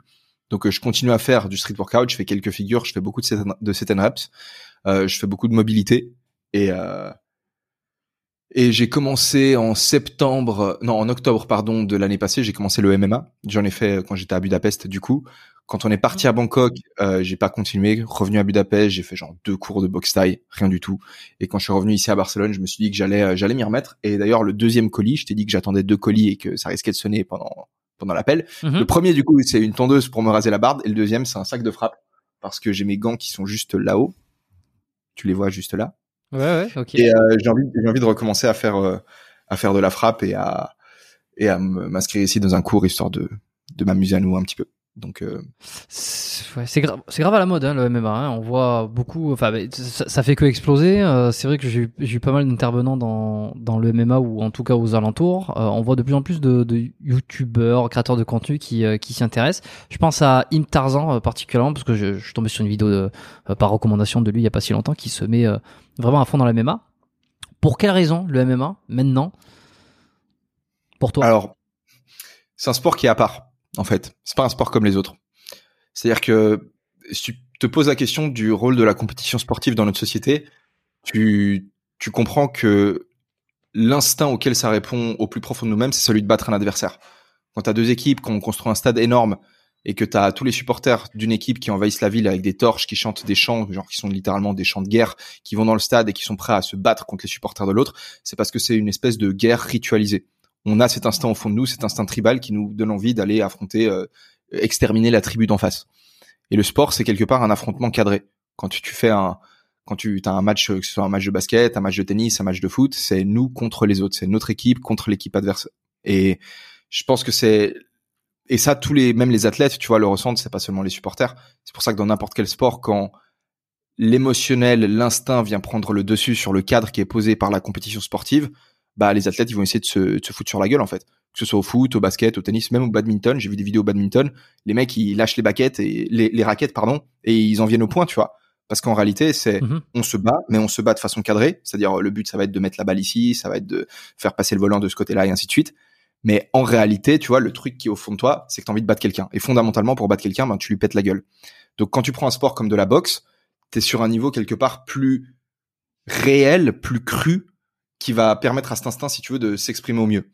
Le MMA, c'est pas le, c'est pas à nouveau, c'est pas le sport, je dirais le plus euh, le plus réel parce que je crois que j'ai vu qu'en Suède ou en je sais plus où exactement, je crois en Europe, il y a des compétitions genre de la, de la free fight si tu veux où ils y vont. Euh, t'as, t'as tous les coups sont permis.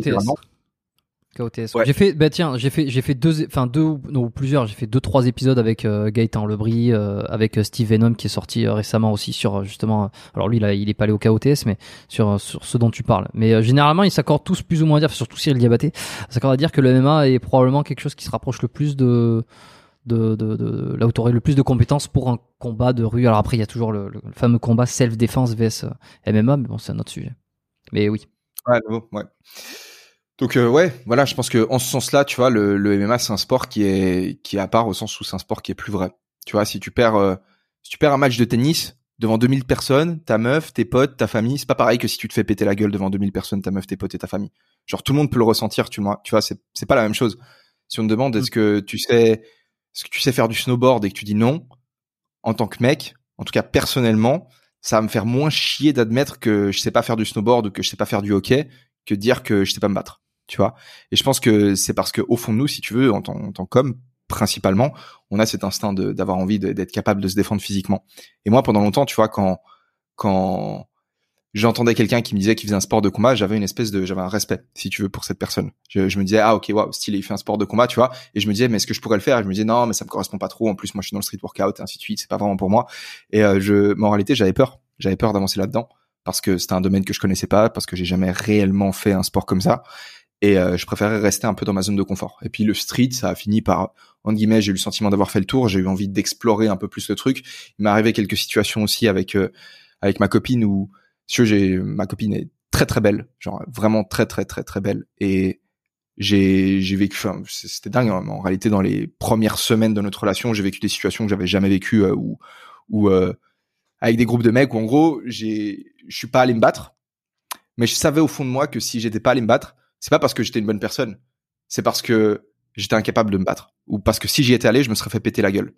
Et en fait, c'est vraiment très différent psychologiquement. C'est pas tu fais un sport de combat pour ensuite pouvoir te battre dans les situations de la vraie vie, parce que je pense que vaut mieux éviter le combat à tout prix et même euh, tracer, tu vois, donc tu peux fuir vite le combat. Mais en fait, quand tu ne vas pas te battre, mais que tu sais te battre au fond et que tu sais que si tu avais eu envie, tu aurais pu exploser la, la, gueule du mec, t'as pas le même sentiment, t'as pas le, t'as pas le même sentiment après coup que si tu sais que t'as évité le combat parce que t'avais pas d'autre choix. Quand tu le fais, quand ça t'arrive, tu te sens vraiment comme une merde en fait. Et moi, c'est ce qui m'est arrivé, tu vois. Et donc en gros, je me suis dit en fait, je suis pas vertueux. Si je me bats pas, c'est pas par vertu et ma meuf le sait parce qu'elle sait que je sais pas me battre. Donc en gros, j'ai évité le combat parce que je suis une merde, tu vois. Et donc ça aussi, ça a été, enfin parce que je suis une merde, on s'entend, tu vois. Je parle de façon très crue, mais dans l'idée, c'était le mmh. discours qui tournait dans ma tête.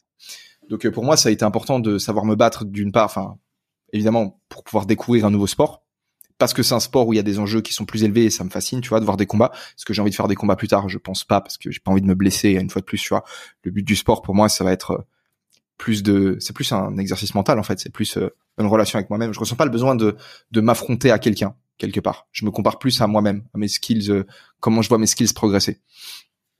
Mais aussi à ce côté de savoir que tu peux gérer une situation de conflit si jamais elle devait arriver, t'es plus serein et du coup t'es plus à même de la désamorcer également. Hmm, ok, ça, cette, euh, c'est le Raptor en parle euh, des fois dans son podcast. Je sais pas si tu as l'occasion de l'écouter. Il est venu il y a pas très longtemps sur le podcast mécanique ici. Tu vois qui c'est J'ai vu parce que je suis passé sur ta chaîne. Euh, je suis passé sur ta chaîne ben, avant notre notre épisode pour voir où t'en étais un peu. J'ai vu que tu l'avais invité, mais je savais même pas que Raptor avait un podcast. Ouais, ouais, bah tu vois. Et ça m'est, à mon avis, il doit, il doit bien gérer parce que ce mec s'exprime super bien. Il écrivait très très bien ses vidéos à l'époque où, tu vois, quand ce style qu'il avait un peu où où ça allumait des gueules comme ça. Moi, ça à mourir de rire. J'adorais ça. Hmm. Petit euh, coucou Raptor, je sais qu'il écoute euh, de temps en temps le podcast quand c'est des sujets qui, le, qui l'attirent. Euh, Ismail, l'épisode carton hein, que j'avais fait avec lui forcément. tu peux me raconter rapidement, parce que je suis curieux de cette fameuse fois, juste le contexte, quand tu étais avec ta copine et que tu as senti le danger, comme dirait un certain Nganou. Ok, c'était euh, c'était ici à Barcelone. En fait, ici à Barcelone, il y a beaucoup. C'est ça, c'est ça un peu le problème. J'ai jamais eu ce problème-là en Europe de l'Est. Donc, quand j'étais à, à, Budapest, j'ai jamais vécu une situation, ce genre de situation, parce que. Mais ici à Barcelone, tu vois, moi j'habite, euh, J'habite sur le bord de la mer, c'est une zone qui est très touristique, c'est une zone dans laquelle tu as beaucoup de personnes qui sont alcoolisées, il y a beaucoup de personnes qui viennent faire la fête et il y a beaucoup de personnes qui sont aussi là pour bah, chercher un peu la merde, pour voler les gens et pour et c'est le genre de situation où tu marches et puis tu as quatre mecs qui enfin trois mecs qui sont posés et quatre mecs j'ai, je sais pas pourquoi j'ai reçu, senti le besoin d'ajouter un, un, quatrième mec dans l'histoire, mais t'as trois mecs qui sont posés et qui, euh, qui, qui sifflent, qui font des commentaires, alors que tu marches à côté avec ta meuf. Et en fait, toi, tu en fais espagnol, rien. ça? En espagnol, en arabe, j'en sais rien. Tu vois, genre, ça part, ça, des commentaires. Ok. Ok, ok. Donc des commentaires et puis t'as senti euh, l'adrénaline un petit peu commencer à monter en te disant euh, si ça dégénère. Tu, tu, tu, fais quoi dans un moment comme ça? Parce que évidemment, les mecs euh, manquent de respect à ta meuf, mais je pense qu'ils s'attendent aussi à ce que toi tu réagisses en tant que gars. C'est-à-dire que toi, tu es dans la team de, de ta copine. Et s'il y a un problème qui se passe, c'est toi qui va devoir, euh, qui va devoir gérer le truc. Tu vas pas demander à ta copine Mm. de, te, de se battre pour toi. Et donc, Et alors maintenant que t'as fait un peu plus de MMA, euh, si ça t'arrivait de nouveau ou si cette situation t'arrivait exactement comme elle s'est produite, euh, est-ce que tu réagirais différemment maintenant que t'as pris des, des leçons, maintenant que tu te sens un peu plus confiant sur ta capacité à te battre? Maintenant, je les, je les enchaîne les trois mecs. Pas du tout. En fait, le, le plan, c'est, le plan, c'est que je pense que ça sera toujours inconfortable, tu vois, de te retrouver dans une situation où, où euh, t'es provoqué et où tu dois te ben, garder la tête froide et te dire que tu vas éviter le combat. Je pense juste que on peut, on peut le dire comme ça. Après chaque entraînement de dans un sport de combat, tu, tu vois, le mec qui a fait euh, cinq entraînements de, MMA, disons, ou euh, cinq entraînements de boxe avec un peu de jiu-jitsu, du grappling ou ainsi de suite, il va se sentir un peu moins mal d'éviter le combat que le mec qui en a jamais fait. Tu vois. Et dans l'idée, je pense que plus tu t'entraînes, en tout cas, euh, en ce qui me concerne moi, tu vois. Genre, si aujourd'hui ça devait arriver, je me dis que si j'y allais, j'aurais peut-être une micro chance ou j'en sais rien, mais je me sens pas vraiment comme un mec qui. euh, Parce qu'en fait, tu sens le truc. Tu sens que t'es dans une situation où si tu fais pas certaines choses, tu peux te retrouver à te battre. Et si tu te retrouves à te battre, t'as aucune chance. Et ça, c'est chiant, tu vois. C'est-à-dire que c'est pas que je sais pas me battre, tu vois. Genre, j'ai un. Enfin, si je sais pas me battre. Enfin, je sais pas me battre, disons, de manière euh, structurée, de manière organisée. Si je dois me battre, bien sûr, j'ai une bonne condition physique. Je pense que je suis rapide, j'ai une très bonne coordination. J'ai quasiment toujours fait du sport dans ma vie. Mais euh, je vais pas, euh, je vais pas avoir une technique. Si tu veux, c'est même limite dangereux pour le mec en face de moi parce que si vraiment je dois décider de me battre et il faut vraiment, faudra vraiment me pousser hein, pour euh, pour que je me batte parce que je suis pas quelqu'un de violent. Mais euh, je vais y aller, je vais, frère, je vais, je vais le mordre, le mec, tu vois, je vais lui arracher des bouts de visage, mec. et ça, c'est pas cool ni pour moi ni pour lui. Donc, euh, je pense que le fait de, de pouvoir avoir une façon structurée pour pour te défendre, c'est, je sais pas, je pense que c'est bien pour euh, bien pour tout le monde. Et t'as envisagé la compétition alors pour euh, pour aller vraiment jusqu'au bout de dire tiens j'apprends à me battre parce que c'est le c'est on est dans on est dans la jungle on se bat tous d'une certaine manière comme tu m'as dit et là je vais le faire vraiment à ce qui est de plus primaire. Euh, Est-ce que je vais essayer d'aller jusqu'à la compétition pour me confronter en vrai à quelqu'un? Je, je comprends. Je me suis posé, je me suis posé la question. J'ai vraiment trop peur de me blesser. J'ai plus peur de me blesser que que d'envie de de vivre un, un combat physique. Ouais bah ça se de toute façon c'est pas ton métier c'est pas ton truc donc ça se ça se tient ça se tient ça s'entend. Ok ok ok. Euh, bah oui, surtout que t'as as eu des problèmes avec la blessure, donc euh, c'est euh, au niveau du coup, donc c'est un peu chiant. T'as pas envie d'y retourner. Alors comment t'as fait euh, pour créer ce, ce- un programme où tu t'es dit tiens, enfin comment t'es en arrivé? Parce que un petit- tu m'as un petit peu expliqué les, les différentes étapes, mais euh, c'est parti de toi. Mais qu'est-ce qui te pousse à un moment donné à te dire bah tiens, j'ai des gens qui me suivent ou qui m'ont suivi sur différentes plateformes. Euh, c'est pas un programme de strict workout que je vais leur faire pour pour les aider à, j'en sais rien, à transmettre mes skills et puis les aider à atteindre leurs objectifs physiques, mais je vais le faire à travers un programme. Je sais que tu es inspiré par Peterson. Euh, Est-ce que tu as eu d'autres inspirations? Je te demanderai après quelles sont tes, un peu tes, tes, accroches et tes désaccords, si tu en as, avec euh, Peterson, parce que c'est toujours intéressant. Mais qu'est-ce qui te fait le, avoir le déclic de te dire, tiens, je vais suivre des mecs et puis euh, c'est pas euh, des figures que je vais leur apprendre, mais c'est apprendre à euh, se créer des routines, à envisager je sais pas, de créer leur propre business, de- d'avoir des objectifs différents, enfin, et, et- et tout ça, quoi. D'accord. Alors, primo, je pense que pour euh, pouvoir euh, offrir un programme à, à des gens, euh, c'est intéressant quand c'est quelque chose, un défi, quand tu proposes une solution pour relever un défi que toi, t'as toi-même pu résoudre. Et la question de créer de l'énergie, de créer de la motivation, d'avoir envie de se lever, de, son, de, de sortir de son lit le matin, c'est une question qui intéresse beaucoup de personnes. Et moi, j'ai eu le sentiment en fin de l'année 2021, et je l'ai toujours, d'avoir trouvé la solution à ce truc-là. Je sais comment créer l'énergie, je sais comment tu fais pour avoir envie d'attaquer ta journée. Et quand j'ai testé, du coup, bah, alors au début c'était qu'une hypothèse, hein, parce que j'ai appliqué le truc dans ma vie et je me suis dit est-ce que ça pourrait fonctionner pour d'autres personnes? Parce que si ça fonctionne pour d'autres personnes, c'est de la folie en fait. Je vais juste monter un truc de taré. Alors le, le côté le côté programme de sport, ça aurait pu être cool, mais à nouveau, je pense que j'étais pas dans ma zone de génie, entre guillemets. C'est-à-dire que je suis bon dans le sport, mais je suis pas exceptionnel là-dedans. Je pense que si tu me laisses 30 jours, que tu mets avec un gars et que tu me laisses le coacher au quotidien et lui faire faire des exercices, je peux littéralement, bah, le, le transformer, en fait. Et donc, je, parce que je pense que ma force, c'est de, c'est de transmettre cette énergie, c'est de, c'est de convaincre les gens, c'est de leur, leur donner envie, pardon, d'aller de l'avant. Et donc, euh, je me suis dit que là-dessus, je pouvais vraiment avoir un truc de solide. Donc, j'ai commencé à travailler sur un premier programme Ensuite, j'ai sorti une vidéo dans laquelle je parlais de mon histoire avec la weed, je parlais de ce sentiment d'être désengagé dans sa vie, de un peu mieux comprendre s'il y avait des gens qui euh, se reconnaissaient dans la situation, pas forcément de fumer de la bœuf, mais plus dans la situation de bah, je sais pas vraiment quoi faire de ma vie, je manque de vision, je manque de direction, je suis pas motivé, j'ai peut-être envie de faire des projets, mais je procrastine et ainsi de suite j'avais envie de comprendre mieux la situation de ces gens-là. Et c'est là que j'ai reçu, euh, du coup, j'ai envoyé un formulaire qui était euh, facultatif à 100%. Et euh, j'ai reçu, j'ai posé trois questions. La première, c'est décris-moi ta situation aujourd'hui. La deuxième, c'était dis-moi où tu te trouves dans un an si tu réussis à reprendre le contrôle sur certains aspects de ta vie. Enfin, après les avoir décrits. La dernière question, c'était où est-ce que tu te trouves dans un an si tu laisses, du coup, ces démons prendre le contrôle sur toi? Je reçois 4300 réponses. J'ai une équipe qui m'aide. Du coup, c'est des mecs que j'avais rencontrés au Mexique. Donc, un, des gars qui avait travaillé avec euh, Stan Leloup de Marketing Mania qui m'a aidé du coup à segmenter toutes les réponses. On a créé l'avatar, si tu veux, le problème que la personne type qui suit mon contenu a. Alors, j'avais déjà une idée plus ou moins claire de ce truc-là parce que ça faisait euh, cinq ans, si tu veux, que je recevais quotidiennement des messages sur Instagram, des emails de personnes qui me décrivaient leur situation et qui avaient envie de se tirer vers le haut et qui me demandaient de l'aide. Et j'ai donné de l'aide régulièrement, si tu veux, à ces gens-là. Et c'est assez cool. Ça a été cool ensuite de voir par la suite que certaines personnes avaient rejoint le programme parce que j'avais répondu à un de leurs messages sur Instagram euh, il y a 4-5 ans. Tu vois. Bref. Euh, mm. Là, ça m'a fait me dire que oui, effectivement, il y a une demande à ce niveau-là, pas forcément au niveau du sport, mais au niveau de comment est-ce que je fais en fait pour atteindre des objectifs, pour avancer dans ma vie, pour me sentir bien, parce que j'ai l'impression de stagner. Et donc j'ai fait une première version du programme, c'est une version alpha, où j'ai invité 12 mecs, j'ai pris euh, dans ma liste email, j'avais euh, quelques milliers d'emails et j'ai envoyé un email à 50 mecs et je leur ai proposé de m'accompagner sur une version alpha du programme. Donc le plan c'était pour 300 euros, vous venez et pendant deux semaines tous les jours on se fait un call d'une heure et demie. Donc euh, j'avais deux groupes de six, je faisais une heure et demie avec un groupe, une heure et demie avec l'autre groupe à 30 minutes d'intervalle et je leur donnais le contenu de ce qui allait être la version finale du programme en live et on en discutait.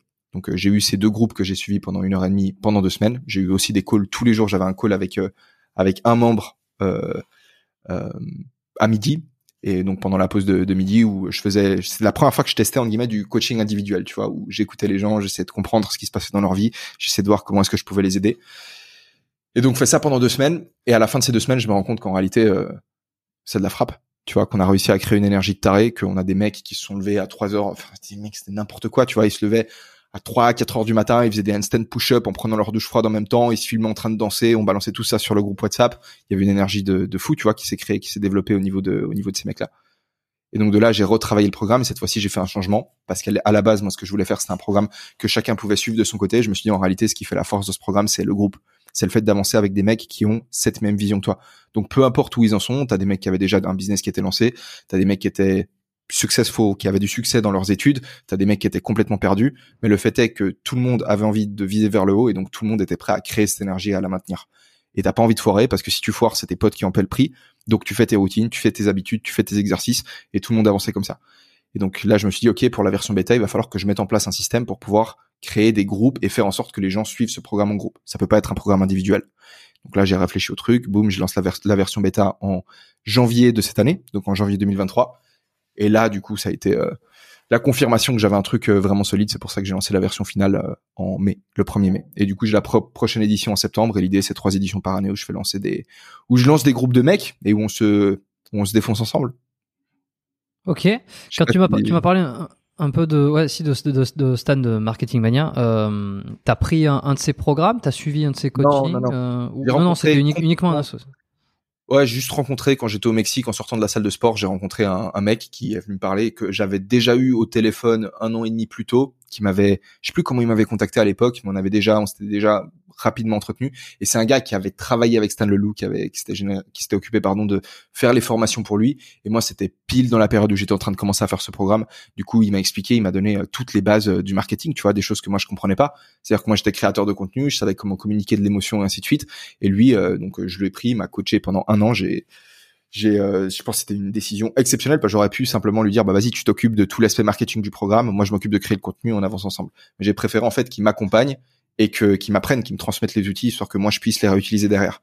Et donc en un an j'ai appris à faire un site internet j'ai appris à gérer euh, mmh. des pages de vente j'ai appris à gérer du marketing email j'ai appris à gérer toutes ces choses là et c'est ça donne énormément de confiance en soi. Tu vois typiquement créer un site internet je savais pas le faire. Je savais que c'était important. Je, me suis toujours dit, euh, si je savais créer un site internet, bah, c'est un peu la base, tu vois, si tu as envie de lancer un commerce, euh, un commerce en ligne. Mais j'étais incapable, tu vois, de le faire. Je me dis, ouais, le code et tout, ça me correspond pas, je suis incapable de le faire. Quand j'ai décidé de m'y mettre, ça m'a pris deux jours. En deux jours, j'avais un site internet qui était hosté. Comment j'ai fait? Chat GPT. Genre, euh, j'ai juste, tu vois, je me suis posé sur une plateforme qui s'appelle Webflow. Si je comprenais pas un truc, je demandais à ChatGPT, ouais, comment je fais ça? Tac. En deux jours. En deux jours, je l'ai fait. Et souvent, c'est ça le truc souvent tu te montes la tête, il y a un truc que tu sais pas faire, tu as envie d'apprendre à le faire et tu repousses, tu repousses, tu repousses parce que tu dis que ça va être impossible mais quand tu décides de te lancer, tu te rends compte qu'en réalité tu as fait une montagne d'une topinière pour reprendre une vieille expression. Oui, non, non c'est vrai, c'est vrai, c'est vrai. Surtout qu'aujourd'hui, la, la, la, façon de faire des sites web, je veux dire, il y a des outils, euh, que ce soit les, euh, certains CMS, je veux dire, c'est hyper facile. C'est fait exprès, c'est du drag and drop, comme ils appellent ça, donc euh, ça va assez vite. Et euh, je crois que t'es. Alors le, terme site internet, c'est vraiment avoir ton hébergeur, ton, ton, ton nom de domaine, avoir des pages, etc. Mais aujourd'hui, si tu veux vendre des choses ou même ou même euh, que tu veux montrer des choses, t'es carrément pas obligé d'aller jusqu'à choisir un site internet. T'as plein d'outils de, marketing qui sont des builders de pages pour que ce soit pour vendre. Des, les gens qui font du business sur internet, ils le savent.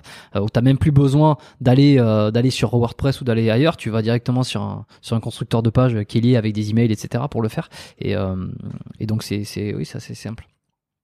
Qu'est-ce qui te, comment tu trouves, euh, enfin comment tu fais pour trouver cette zone de, cette zone de génie en toi où tu dis bah tiens moi mon truc c'est que je suis capable de transmettre de l'énergie euh, et pas de coacher sur les, enfin si de coacher mais comment tu t'en rends compte que c'est ça, que c'est là où tu es bon?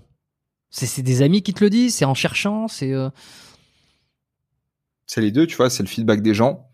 Je pense que là-dessus, euh, au niveau des gens qui me suivent, c'est quelque chose qu'on m'a suffisamment répété pour que je commence à me dire que c'était peut-être euh, la personne que j'étais. Je pense que comment dire?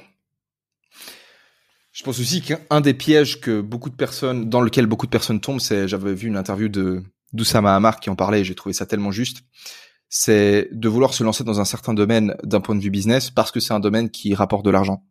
C'est-à-dire, euh, vas-y, je vais me lancer maintenant dans le dropshipping parce que c'est à la mode, parce qu'il y a beaucoup, il y a des personnes, j'ai entendu, elles faisaient beaucoup d'argent avec ça. Je vais me lancer dans les smart contracts, je vais me lancer dans le trading de crypto, je vais me lancer dans, euh, allez, c'est quoi le truc à la mode, les NFT, parce que ça fait de l'argent.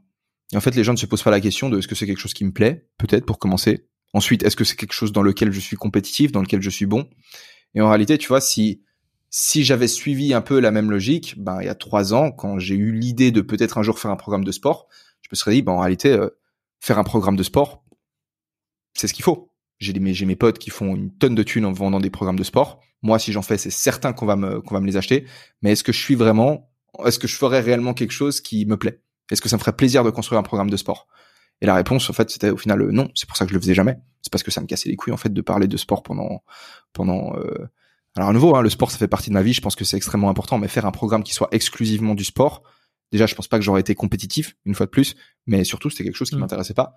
Donc je l'ai pas fait. J'ai attendu, j'ai patienté, et je pense que trouver cette zone de génie, ça s'est fait, euh, ça s'est fait pas à pas en réalité. Ça s'est fait euh, tu vois, à nouveau, j'ai pas attendu d'avoir la vision parfaite de à quoi le reboot camp allait ressembler avant de le lancer. Je pense que c'est un des problèmes que j'ai eu pendant longtemps dans ma vie. Tu vois, j'attendais de savoir exactement quel était le plan avant de commencer. C'est comme tu vois, tu me disais euh, les gens qui, qui ont parlé avant de la souplesse. Tu vois, on disait ouais, est-ce que vraiment t'as le, le programme de souplesse parfait? Est-ce que tu vas faire juste une non Tu t'en bats les couilles. Commence. Et en fait, ce que j'ai fait avec ce, ce programme, c'est que quand j'ai vendu la version alpha, ça a été dur pour moi hein, de vendre un programme à 300 euros. Je me suis dit attends, je vais vendre un truc à 300 balles quand même. Pour te dire quand j'ai, enfin c'était euh, j'ai l'impression que je faisais je faisais quelque chose d'incroyable tu vois vendre euh, j'ai eu beaucoup de complexes tu vois vis-à-vis de vis-à-vis du fait de vendre mais la manière dont j'ai réussi à avaler le truc c'était de me dire que c'est quoi J'accompagne ces mecs sur la version alpha, mais ils ont aussi accès à toutes les versions ultérieures du programme. Donc le truc n'a pas besoin d'être parfait parce que je vais me servir de leur, feedback pour améliorer le programme et ils auront accès à la version améliorée. Et ça a été le même deal avec les mecs qui m'ont suivi sur la bêta.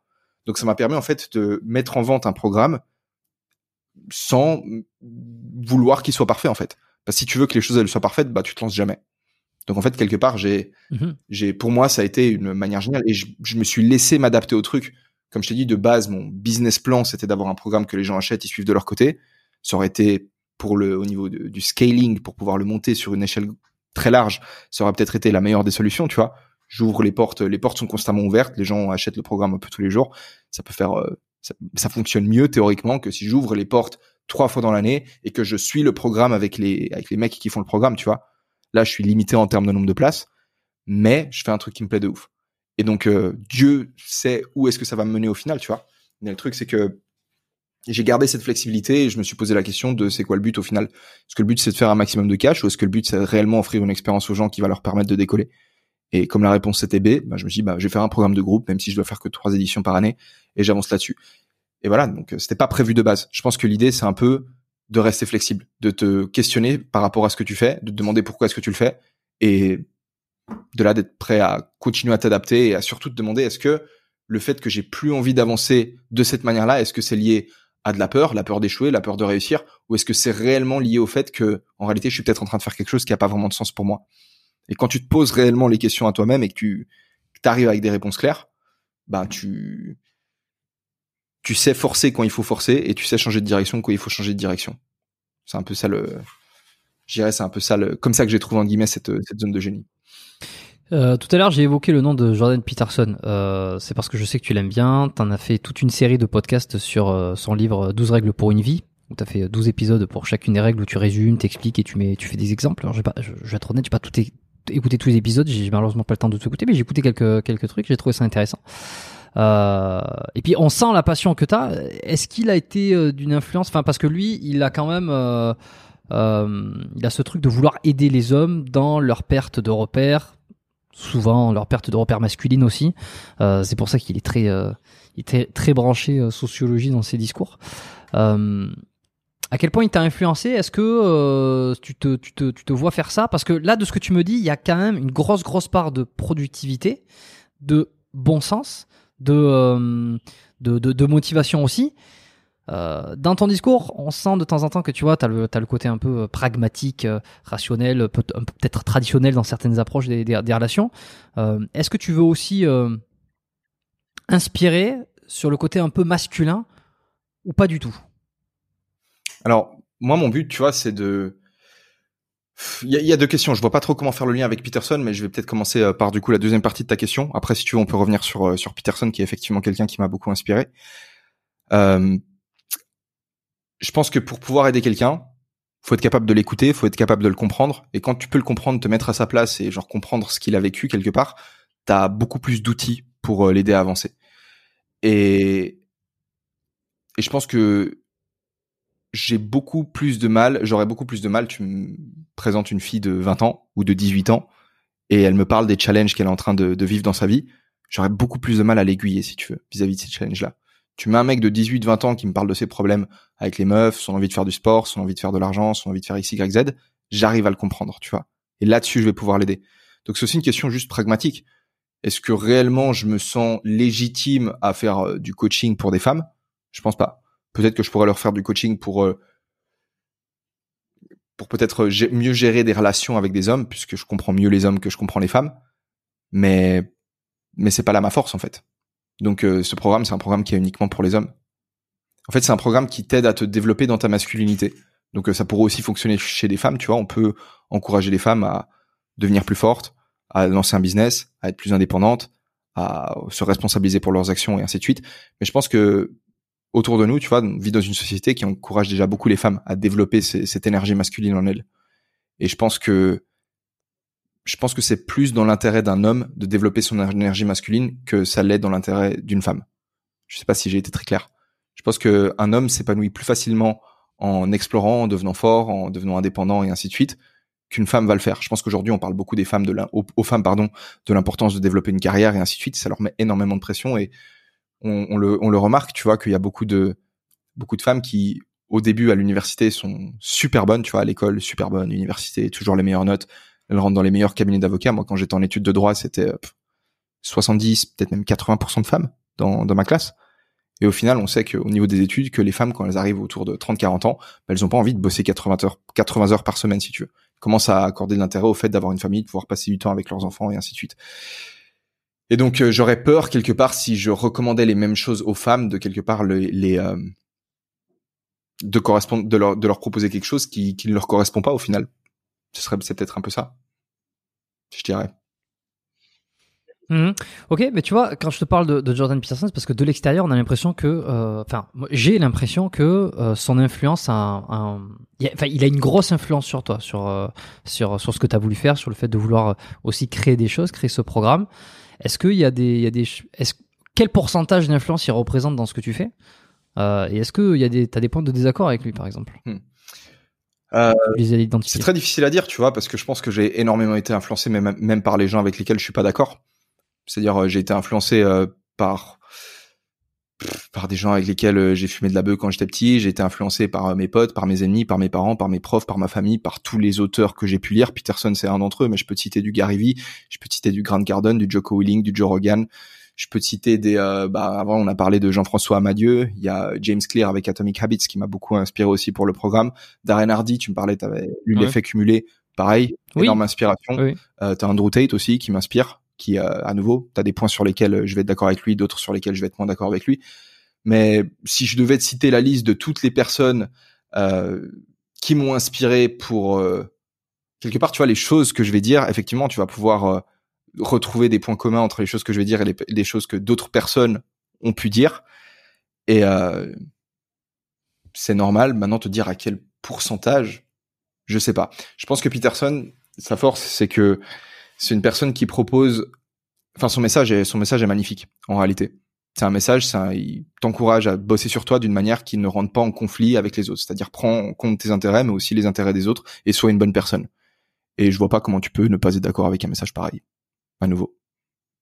Genre, euh, littéralement, je ne comprends pas comment tu peux ne pas être d'accord avec ce message-là. Maintenant, si tu rentres dans des détails, si tu me parles d'un exemple spécifique d'un truc qui a été dit et que tu m'explique une façon de penser qu'il aurait et tu me demandes si je suis d'accord avec ça, peut-être que je vais trouver des nuances et te dire que là, pas forcément. Mais euh, de façon générale, le fait de travailler sur toi, de te focaliser sur tes actions à toi, entre guillemets, d'être le changement que tu as envie d'être dans ce monde, parce que c'est ce que Peterson préconise, mais c'est c'est, c'est du Gandhi, tu vois. Et à nouveau, les idées de Peterson, qu'est-ce que ça veut dire? Peterson, il cite du Carl Jung, il cite du Nietzsche, il cite du... Euh...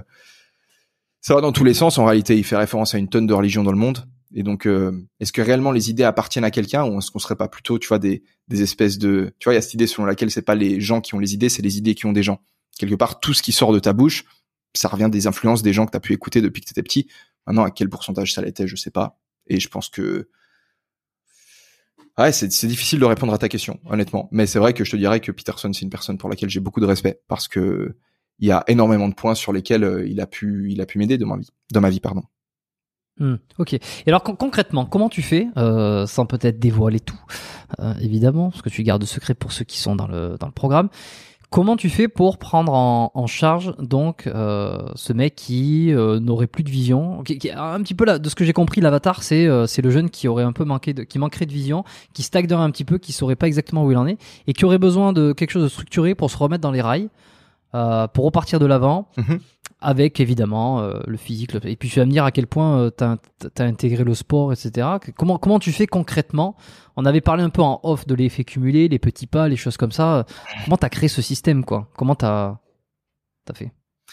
Alors, une des idées, du coup, ben voilà, l'effet cumulé. les petites actions que tu répètes chaque jour, elles ont énormément d'importance. Tu prends un avion, tu le fais décoller de Paris pour partir à Barcelone et au moment du décollage, tu décales son nez de 1% tu l'as lu dans l'effet cumulé ou dans Atomic Habits, dans tous ces livres qui parlent du même concept. Ton avion, il va pas arriver à Barcelone, il va arriver à Madrid. Ben, dans la vie, c'est pareil. Les petites actions que tu répètes chaque jour, c'est celles qui comptent le plus. À ce moment où tu as l'impression que ta vie, elle décolle, c'est pas, euh, c'est pas que tu as entrepris une action absolument incroyable. En fait, c'est juste des petites actions qui, sur le long terme, ont permis l'explosion d'un changement majeur. Et en fait, dans l'idée, euh, on se concentre sur le programme, alors tout au long du programme, sur les habitudes. Et c'est ce que j'explique dès le premier jour. On va mettre en place une routine le matin, une routine le soir, histoire d'automatiser certains comportements et de pouvoir développer des résultats cool sur le long terme grâce à l'effet cumulé. Et du coup, on a un tracker d'habitude. Chaque groupe de 6 a son tracker. Donc chaque membre a son tracker et il peut aussi aller voir les trackers des membres de son groupe qui sont sur la même page. Et à partir de là, chaque dimanche, alors tu vois, tu fais ta journée, tu fais ta routine du matin, tu te lèves, tu fais ton lit, tu prends ta douche froide, tu fais tes pompes et ainsi de suite. Et tu traites ton truc. Et à la fin de la semaine, on regarde combien d'erreurs ont été réalisées au total par le groupe. Et en fonction du nombre d'erreurs, les dimanches, c'est un purgatoire qui a lieu. Et en fonction du nombre d'erreurs, tous les gens vont devoir faire des pompes.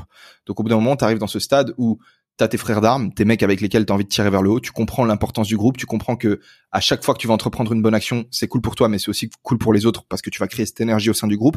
Donc ton succès, il ne regarde plus juste que toi. En fait, t'as le devoir de réussir aussi pour inspirer les mecs de ton groupe. Et donc quand tu crées cette énergie au sein du groupe, t'as pas envie d'aller faire faire des pompes aux mecs de ton groupe. Donc même le jour où t'as pas envie d'aller prendre ta douche froide, tu vas quand même prendre ta douche froide, histoire d'éviter que vous fassiez des pompes. Et donc la première semaine, c'est 10 pompes par habitude manquée. La deuxième semaine, c'est 20 pompes. La troisième, c'est 30 pompes. La quatrième semaine, c'est 40 pompes.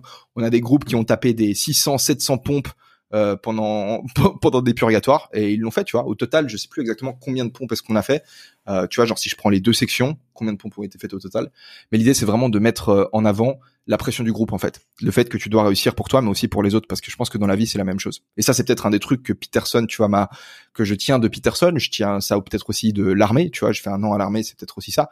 C'est en réalité quand tu ta vie elle part en couille t'es pas le seul à en payer le prix. Quand t'as des mecs qui sont dans la rue c'est pas juste eux que ça regarde. C'est c'est tout le monde tu vois. C'est les mecs qui vont euh, je sais pas dans les toilettes publiques qui vont chier partout tu vois ou c'est des mecs qui euh, qui vont je sais pas c'est des mecs qui payent pas d'impôts c'est des mecs qui enfin ce que je veux dire c'est que personne n'est content quand ils voient un mec dans la rue. Ta société elle se porterait mieux si les gens autour de toi que ce soit tes amis ou tes ennemis bah ils se portent bien. Si tout le monde en réalité on se portait bien ce serait mieux pour tout le monde. T'es pas content quand les gens échouent dans la vie. Ben dans l'idée c'est ça le truc. C'est que t'as le devoir de te tirer vers le haut parce que t'as un truc de cool à apporter à tes proches. Que ce soit à ta communauté que ce soit à ta famille que ce soit ta famille nucléaire, tu vois, ta famille plus large, tes potes. Quand tu peux aider les gens, c'est cool. Et donc, euh, c'est un peu l'idée de, dans un premier temps, réexpliquer en quoi c'est important, tu vois, de tirer ta vie vers le haut et de d'avancer. Et dans un deuxième temps, tu vois, de mettre vraiment l'accent sur cette cohésion au niveau du groupe. Donc, ils ont des réunions, ils ont des exercices avec le groupe et ainsi de suite. Et t'as des mecs, du coup, parce que du coup, j'ai fait, à la fin de chaque édition, je fais un appel avec les membres du groupe pour prendre du feedback, pour savoir comment ça s'est passé. Et les mecs, ils organisent des rendez-vous entre eux, tu vois, ils se font des vacances une semaine, ils se retrouvent tous ensemble. Donc cet aspect de groupe, c'est réellement un truc qui plaît énormément aux mecs du programme. Donc bien sûr, tu as les cours, tu as toute la théorie, tu as tous les jours, euh, ils ont du nouveau contenu, ainsi de suite. Mais l'idée, c'est vraiment d'avoir euh, un groupe de mecs qui sont déter et qui ont envie d'avancer. Et alors justement, comment tu fais pour gérer, euh, peut-être que c'est l'une des plus grandes difficultés, euh, la disparité des objectifs de chacun? C'est qu'en fait, tu mets en place des habitudes pour aller dans un droit chemin, pour se reprendre en main.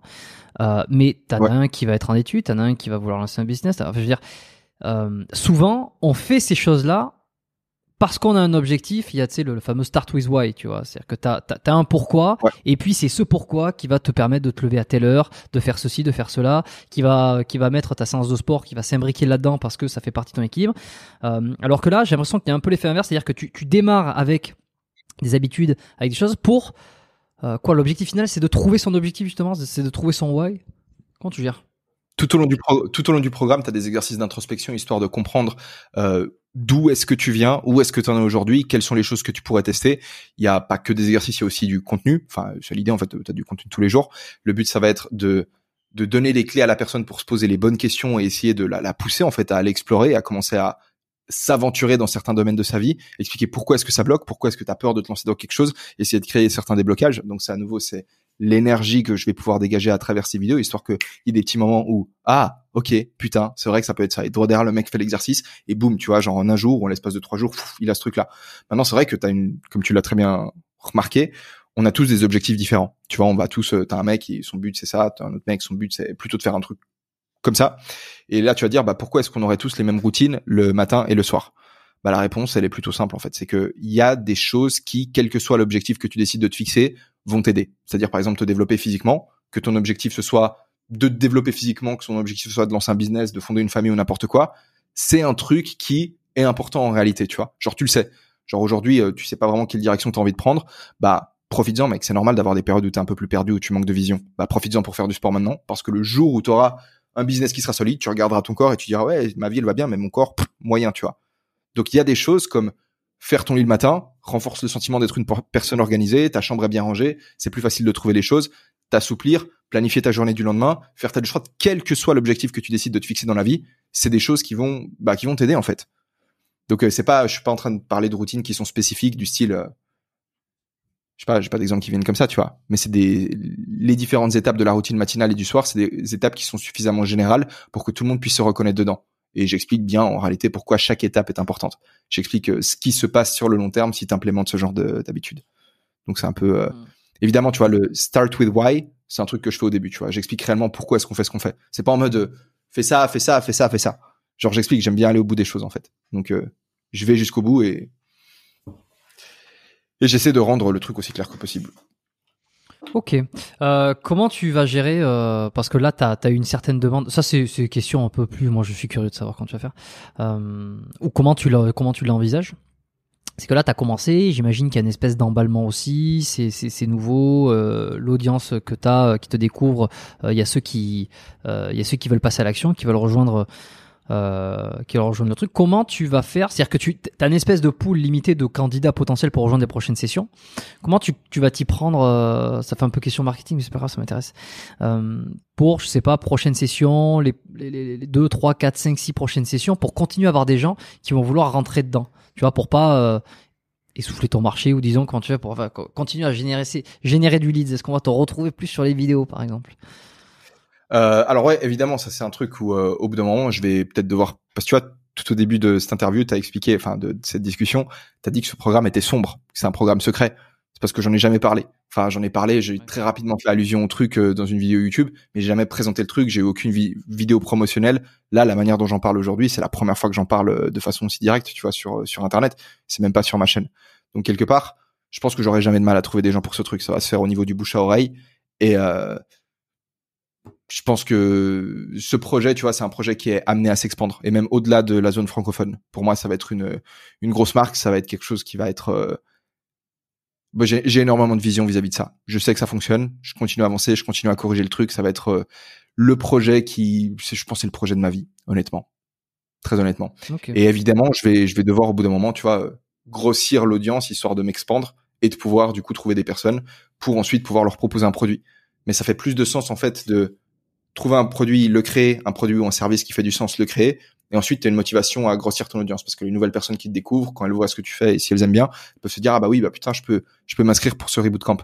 Alors que si t'as pas de reboot camp, t'expands ton audience, t'arrives 400, 500, j'avais 500 000 abonnés quasiment sur sur ma chaîne YouTube Mercedes APGM. C'était une ancienne chaîne YouTube de, de gaming que j'avais.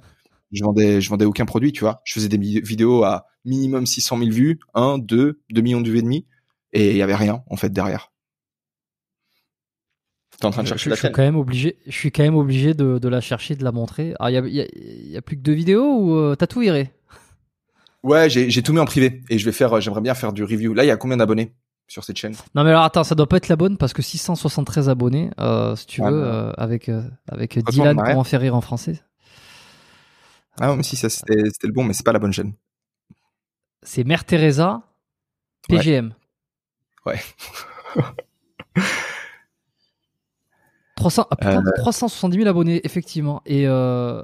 ah oui, et t'as fait un, as fait une redirection en fait. As ouais, ça je l'ai fait, ça je fait récemment. Du coup, j'ai redirigé, mais j'ai redirigé. Tu faire ça.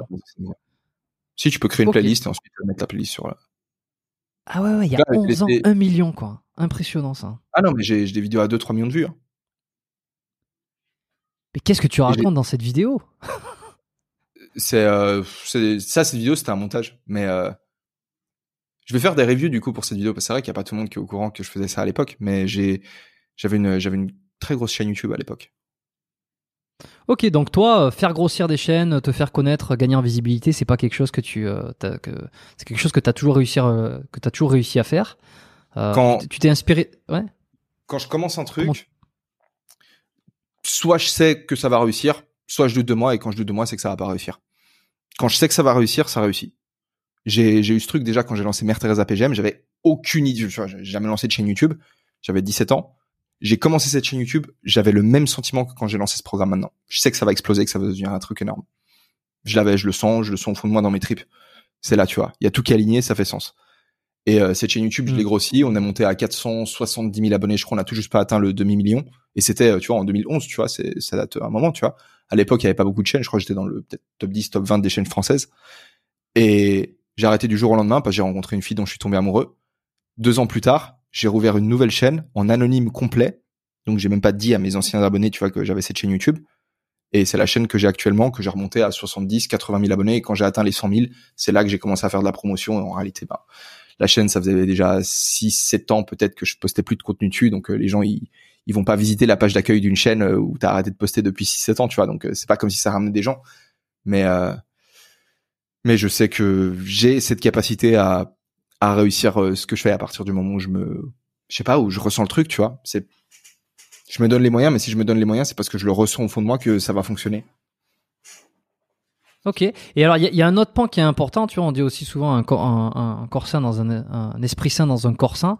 Euh, quelle est la part de d'habitude euh, type santé, donc qui n'est pas euh, productivité ou qui n'est pas tant sport performance euh, Est-ce que tu conseilles euh, des habitudes Alors, on, a parlé de flexibilité, mais est-ce que tu conseilles des habitudes santé, santé entre de l'alimentation, entre de, de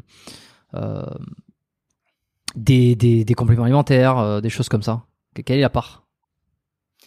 Euh, je pense que c'est important, tu vois, d'avoir une alimentation qui soit bonne. Moi, je suis plutôt partisan de de cette fameuse loi de Pareto, c'est de te dire que 80% des résultats vont être amenés par 20% des actions. Donc, euh, je préfère me concentrer, tu vois, par exemple au niveau de l'alimentation, sur les 20% d'actions qui vont m'apporter la majorité des résultats.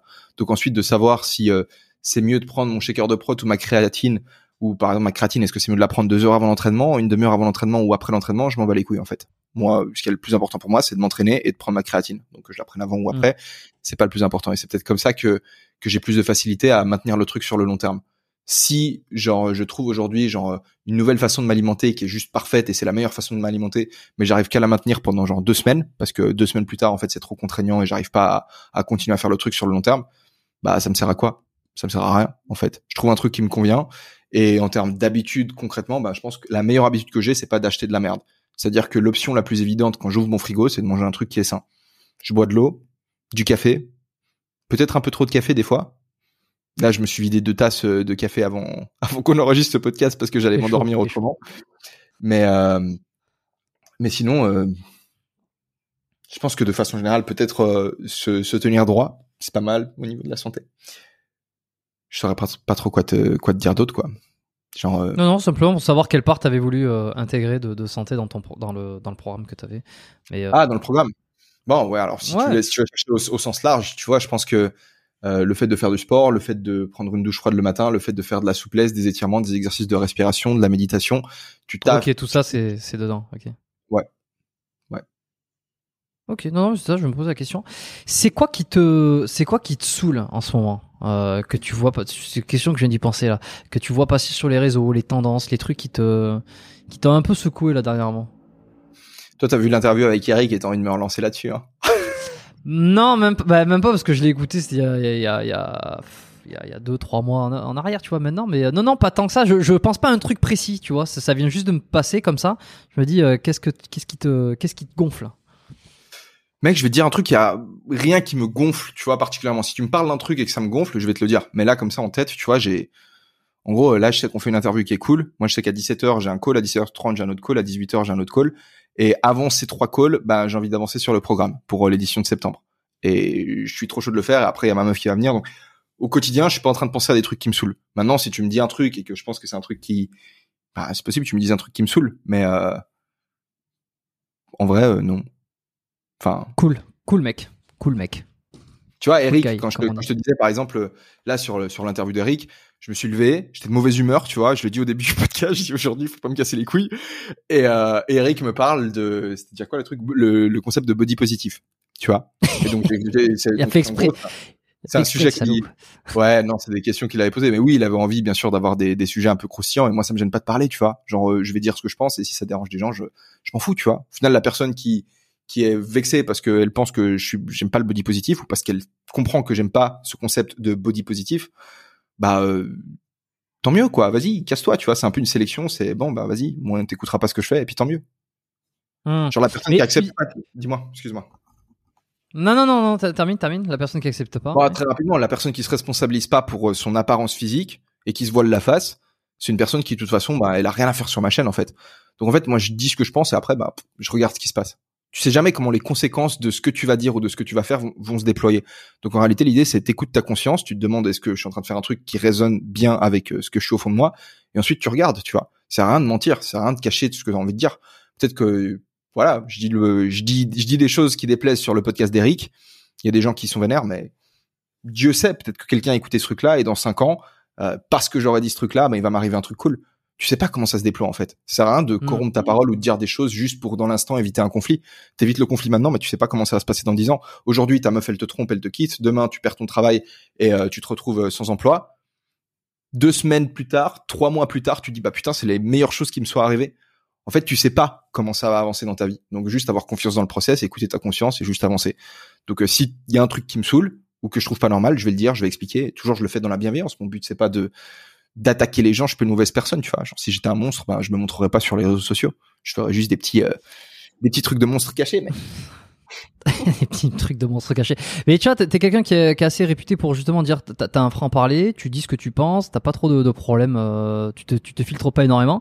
J'ai l'impression que t'as comme un espèce de totem d'immunité où finalement euh, tout ce que tu dis ça passe.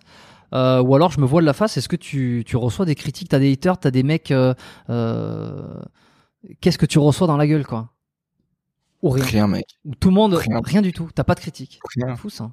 Bah, j'ai vu, je suis repassé sur le podcast d'Eric, il y a des gens qui m'ont critiqué, mais ils me critiquent pas sur, enfin, je suis pas critiqué sur euh, sur mon argument en fait. C'est ça le truc, c'est qu'il y a, genre j'ai jamais eu, par exemple, j'ai jamais eu un mec dans la rue qui m'a vu, qui m'a qui m'a critiqué, tu vois. Genre les, enfin, bien sûr, il y a des gens qui sont pas d'accord avec ce que je dis. Peut-être qu'ils mettent des commentaires, mais à part ça, tu vois, ils ont mis un commentaire, voilà. Qu'est-ce que tu vas faire, genre, vraiment, il y a dans dans la liste des choses qui peuvent m'affecter, un commentaire c'est relativement bas en fait, tu vois? Enfin, et surtout, c'est quoi le, c'est quoi l'option? C'est genre vivre avec moi-même, si tu veux, en me disant putain, Eric, il m'a posé cette question, je savais que je devais dire ça, mais j'ai dit autre chose parce que j'avais pas envie de recevoir des mauvais commentaires. Soit je me couche tous les soirs en sachant que au moment où j'étais sur le podcast du mec, j'ai trahi ma conscience en fait. J'ai dit une chose que je pensais pas. Ou alors avoir un pauvre commentaire de quelqu'un que je connais pas qui a laissé un truc sur internet. Vas-y, laisse le commentaire. Si le mec réellement il a une pensée, il a envie de développer, il peut m'écrire un email on peut, je peux l'inviter sur mon podcast, on peut discuter. Ou alors il peut faire une vidéo YouTube lui-même où il explique le fond de sa pensée, il développe. Mettre un commentaire pour dire ouais, tu dis ça, je me suis arrêté, c'était trop salaud. Frère, tu fais quoi? Genre en quoi est-ce que tu vois, on n'est pas sur le même niveau de de, de, développement, tu vois? Genre pour moi, ça peut pas. Hmm. Euh, Bien sûr. Ouais. Bon, j'en dirai pas plus là-dessus parce que moi aussi ça me fait marrer euh, souvent ce que je peux lire. Euh, c'est assez drôle, mais enfin bon. Bon, bah écoute, c'est c'est pas mal tout ça. Je vois, je, je vois que non, mais rien de spécial. Euh, je vois que tu, euh, je vois que t'as trouvé ton truc. Tu l'as dit. Euh, je voulais te demander euh, un petit peu. J'ai l'impression que t'as trouvé ton truc à fond. T'es, dedans et t'as l'impression que c'est ton, c'est ton, c'est ton projet de vie. Euh, est-ce qu'il y a des projets, par exemple, tu vois, t'as dit que c'était un petit peu caché ce que tu faisais et qu'il n'y avait pas de d'accès direct ou en tout cas, je ne me semble pas. Si, si, si, quand même. Si sur ton Insta, j'ai bien vu que t'avais une page où on pouvait s'inscrire en, en termes de liste d'attente, il me semble. pour ceux qui veulent en savoir un peu plus, qui veulent peut-être qui t'ont découvert aujourd'hui ou alors qui, qui en, ont appris un peu plus sur ce que tu faisais, sur tes actualités. Euh, c'est quoi Il vaut mieux s'abonner à ton Insta, il vaut mieux aller regarder un peu ta chaîne YouTube. Euh, euh, à quel endroit il faut, faudrait mieux aller? Sur mon Instagram, sur mon Instagram, enfin t'as mon site internet qui est dans ma bio. Et sur mon site internet, une catégorie qui s'appelle Reboot Camp. Et donc là, tu peux me laisser ton email et moi, je fais les recrutements un mois avant le début de chaque programme. C'est-à-dire que le programme, j'en lance une édition en janvier, une édition en mai, une édition en septembre. Et donc le recrutement pour l'édition de septembre va commencer en août. Donc dès le 1er août, je vais envoyer un email à tout le monde, je vais commencer à présenter un peu plus le programme, je vais ouvrir les portes. Au début, je vais mettre un certain nombre pour les premiers groupes, au début, si tu veux, genre c'est juste illimité. C'est les places sauf pour le groupe Gold, donc les mecs qui vont venir de mon équipe. Là, il y a un nombre de places qui est limité. Et pour euh, les groupes Silver également, il y a un nombre de places qu'il y a trois éditions. Alors, je vais pas rentrer dans les détails, mais dans l'idée, dans un premier temps, c'est places plus ou moins limitées. Ensuite, euh, je dois limiter les places parce que je suis obligé d'avoir des groupes de 6. Donc, je peux pas me retrouver. Euh, au bout d'un moment, je suis obligé de dire, ok, maintenant je ferme la vente parce que s'il y a deux mecs qui viennent en plus, ils vont pas faire un groupe de deux, tu vois. Donc, euh, c'est et la raison pour laquelle j'ouvre les ventes seulement en Combien en tout? Combien tu prends de, de personnes? Euh, J'ai pas de, j'ai pas vraiment de limite. Je pense que j'aimerais prendre. je pense avoir six groupes de 6 au moins, c'est bien. Ensuite, si j'en ai plus sur la version suivante, ça me dérangerait pas. Le truc, c'est que j'organise à chaque fois un tournoi au sein de, au sein du programme où en gros j'ai la section précédente qui va affronter la section des nouveaux en fait, des recrues. C'est-à-dire que quand toi tu rejoins le programme, comme j'ai dit, tu rejoins un groupe de 6, ton groupe de 6, il fait partie d'une section et sur la dernière édition, donc l'édition qu'on vient de faire en mai, les deux sections qu'on avait, c'était la section gamma et la section bêta. Ils ont fait un tournoi, j'en dis pas plus au long du reboot camp, la section gamma a gagné. C'est-à-dire que là, sur l'édition en septembre, tous ceux qui vont rejoindre, ils vont intégrer une nouvelle section qui sera la section delta. Et vu que la section gamma a gagné la dernière édition du reboot camp, les deux sections vont avancer dans le tournoi et la section qui gagne, elle a le droit de reparticiper à l'édition suivante en fait. Et donc tant que avec ta section vous battez les sections, les nouveaux qui arrivent, bah vous pouvez rester sur le programme à l'infini. Donc tu as une chance quelque part de rester sur le programme à partir du moment où ta section et toi, vous faites les choses correctement. Donc à nouveau, tu vois, ta responsabilité vis-à-vis des membres de ton groupe de faire les choses correctement, autrement vous faites tous des pompes le dimanche, et tu as aussi responsabilité vis-à-vis des membres de ta section pour être, avoir votre nom inscrit sur le panthéon du programme et pouvoir reparticiper au reboot camp trois mois, euh, quatre mois plus tard. C'est chaque quatre mois un nouveau reboot camp. Ok, bon bah écoute, tout ça est beaucoup plus clair. Euh, on sait où tu étais, où tu en es et où tu vas. Euh, donc c'était un plaisir d'avoir de, de, tes nouvelles, euh, enfin de tes nouvelles, ça fait quelques jours qu'on se donne des nouvelles, mais ça fait plaisir d'avoir enregistré cet épisode avec toi, de savoir où c'est que t'en étais. Euh, je vais pas te poser mes questions, euh, mes, mes, deux premières questions habituelles, parce que euh, je renvoie tous les auditeurs à écouter le premier épisode que j'avais fait avec toi, pour qu'ils découvrent le conseil que tu te donnerais 10 ans en arrière et, le mentor, le, le, modèle au mentor que tu as eu. Par contre, la, la troisième question que j'aime bien poser, je vais quand même te la poser. Est-ce que tu as un livre à recommander? Euh, à moi déjà, euh, à ceux qui écoutent, hormis les classiques qu'on a cités.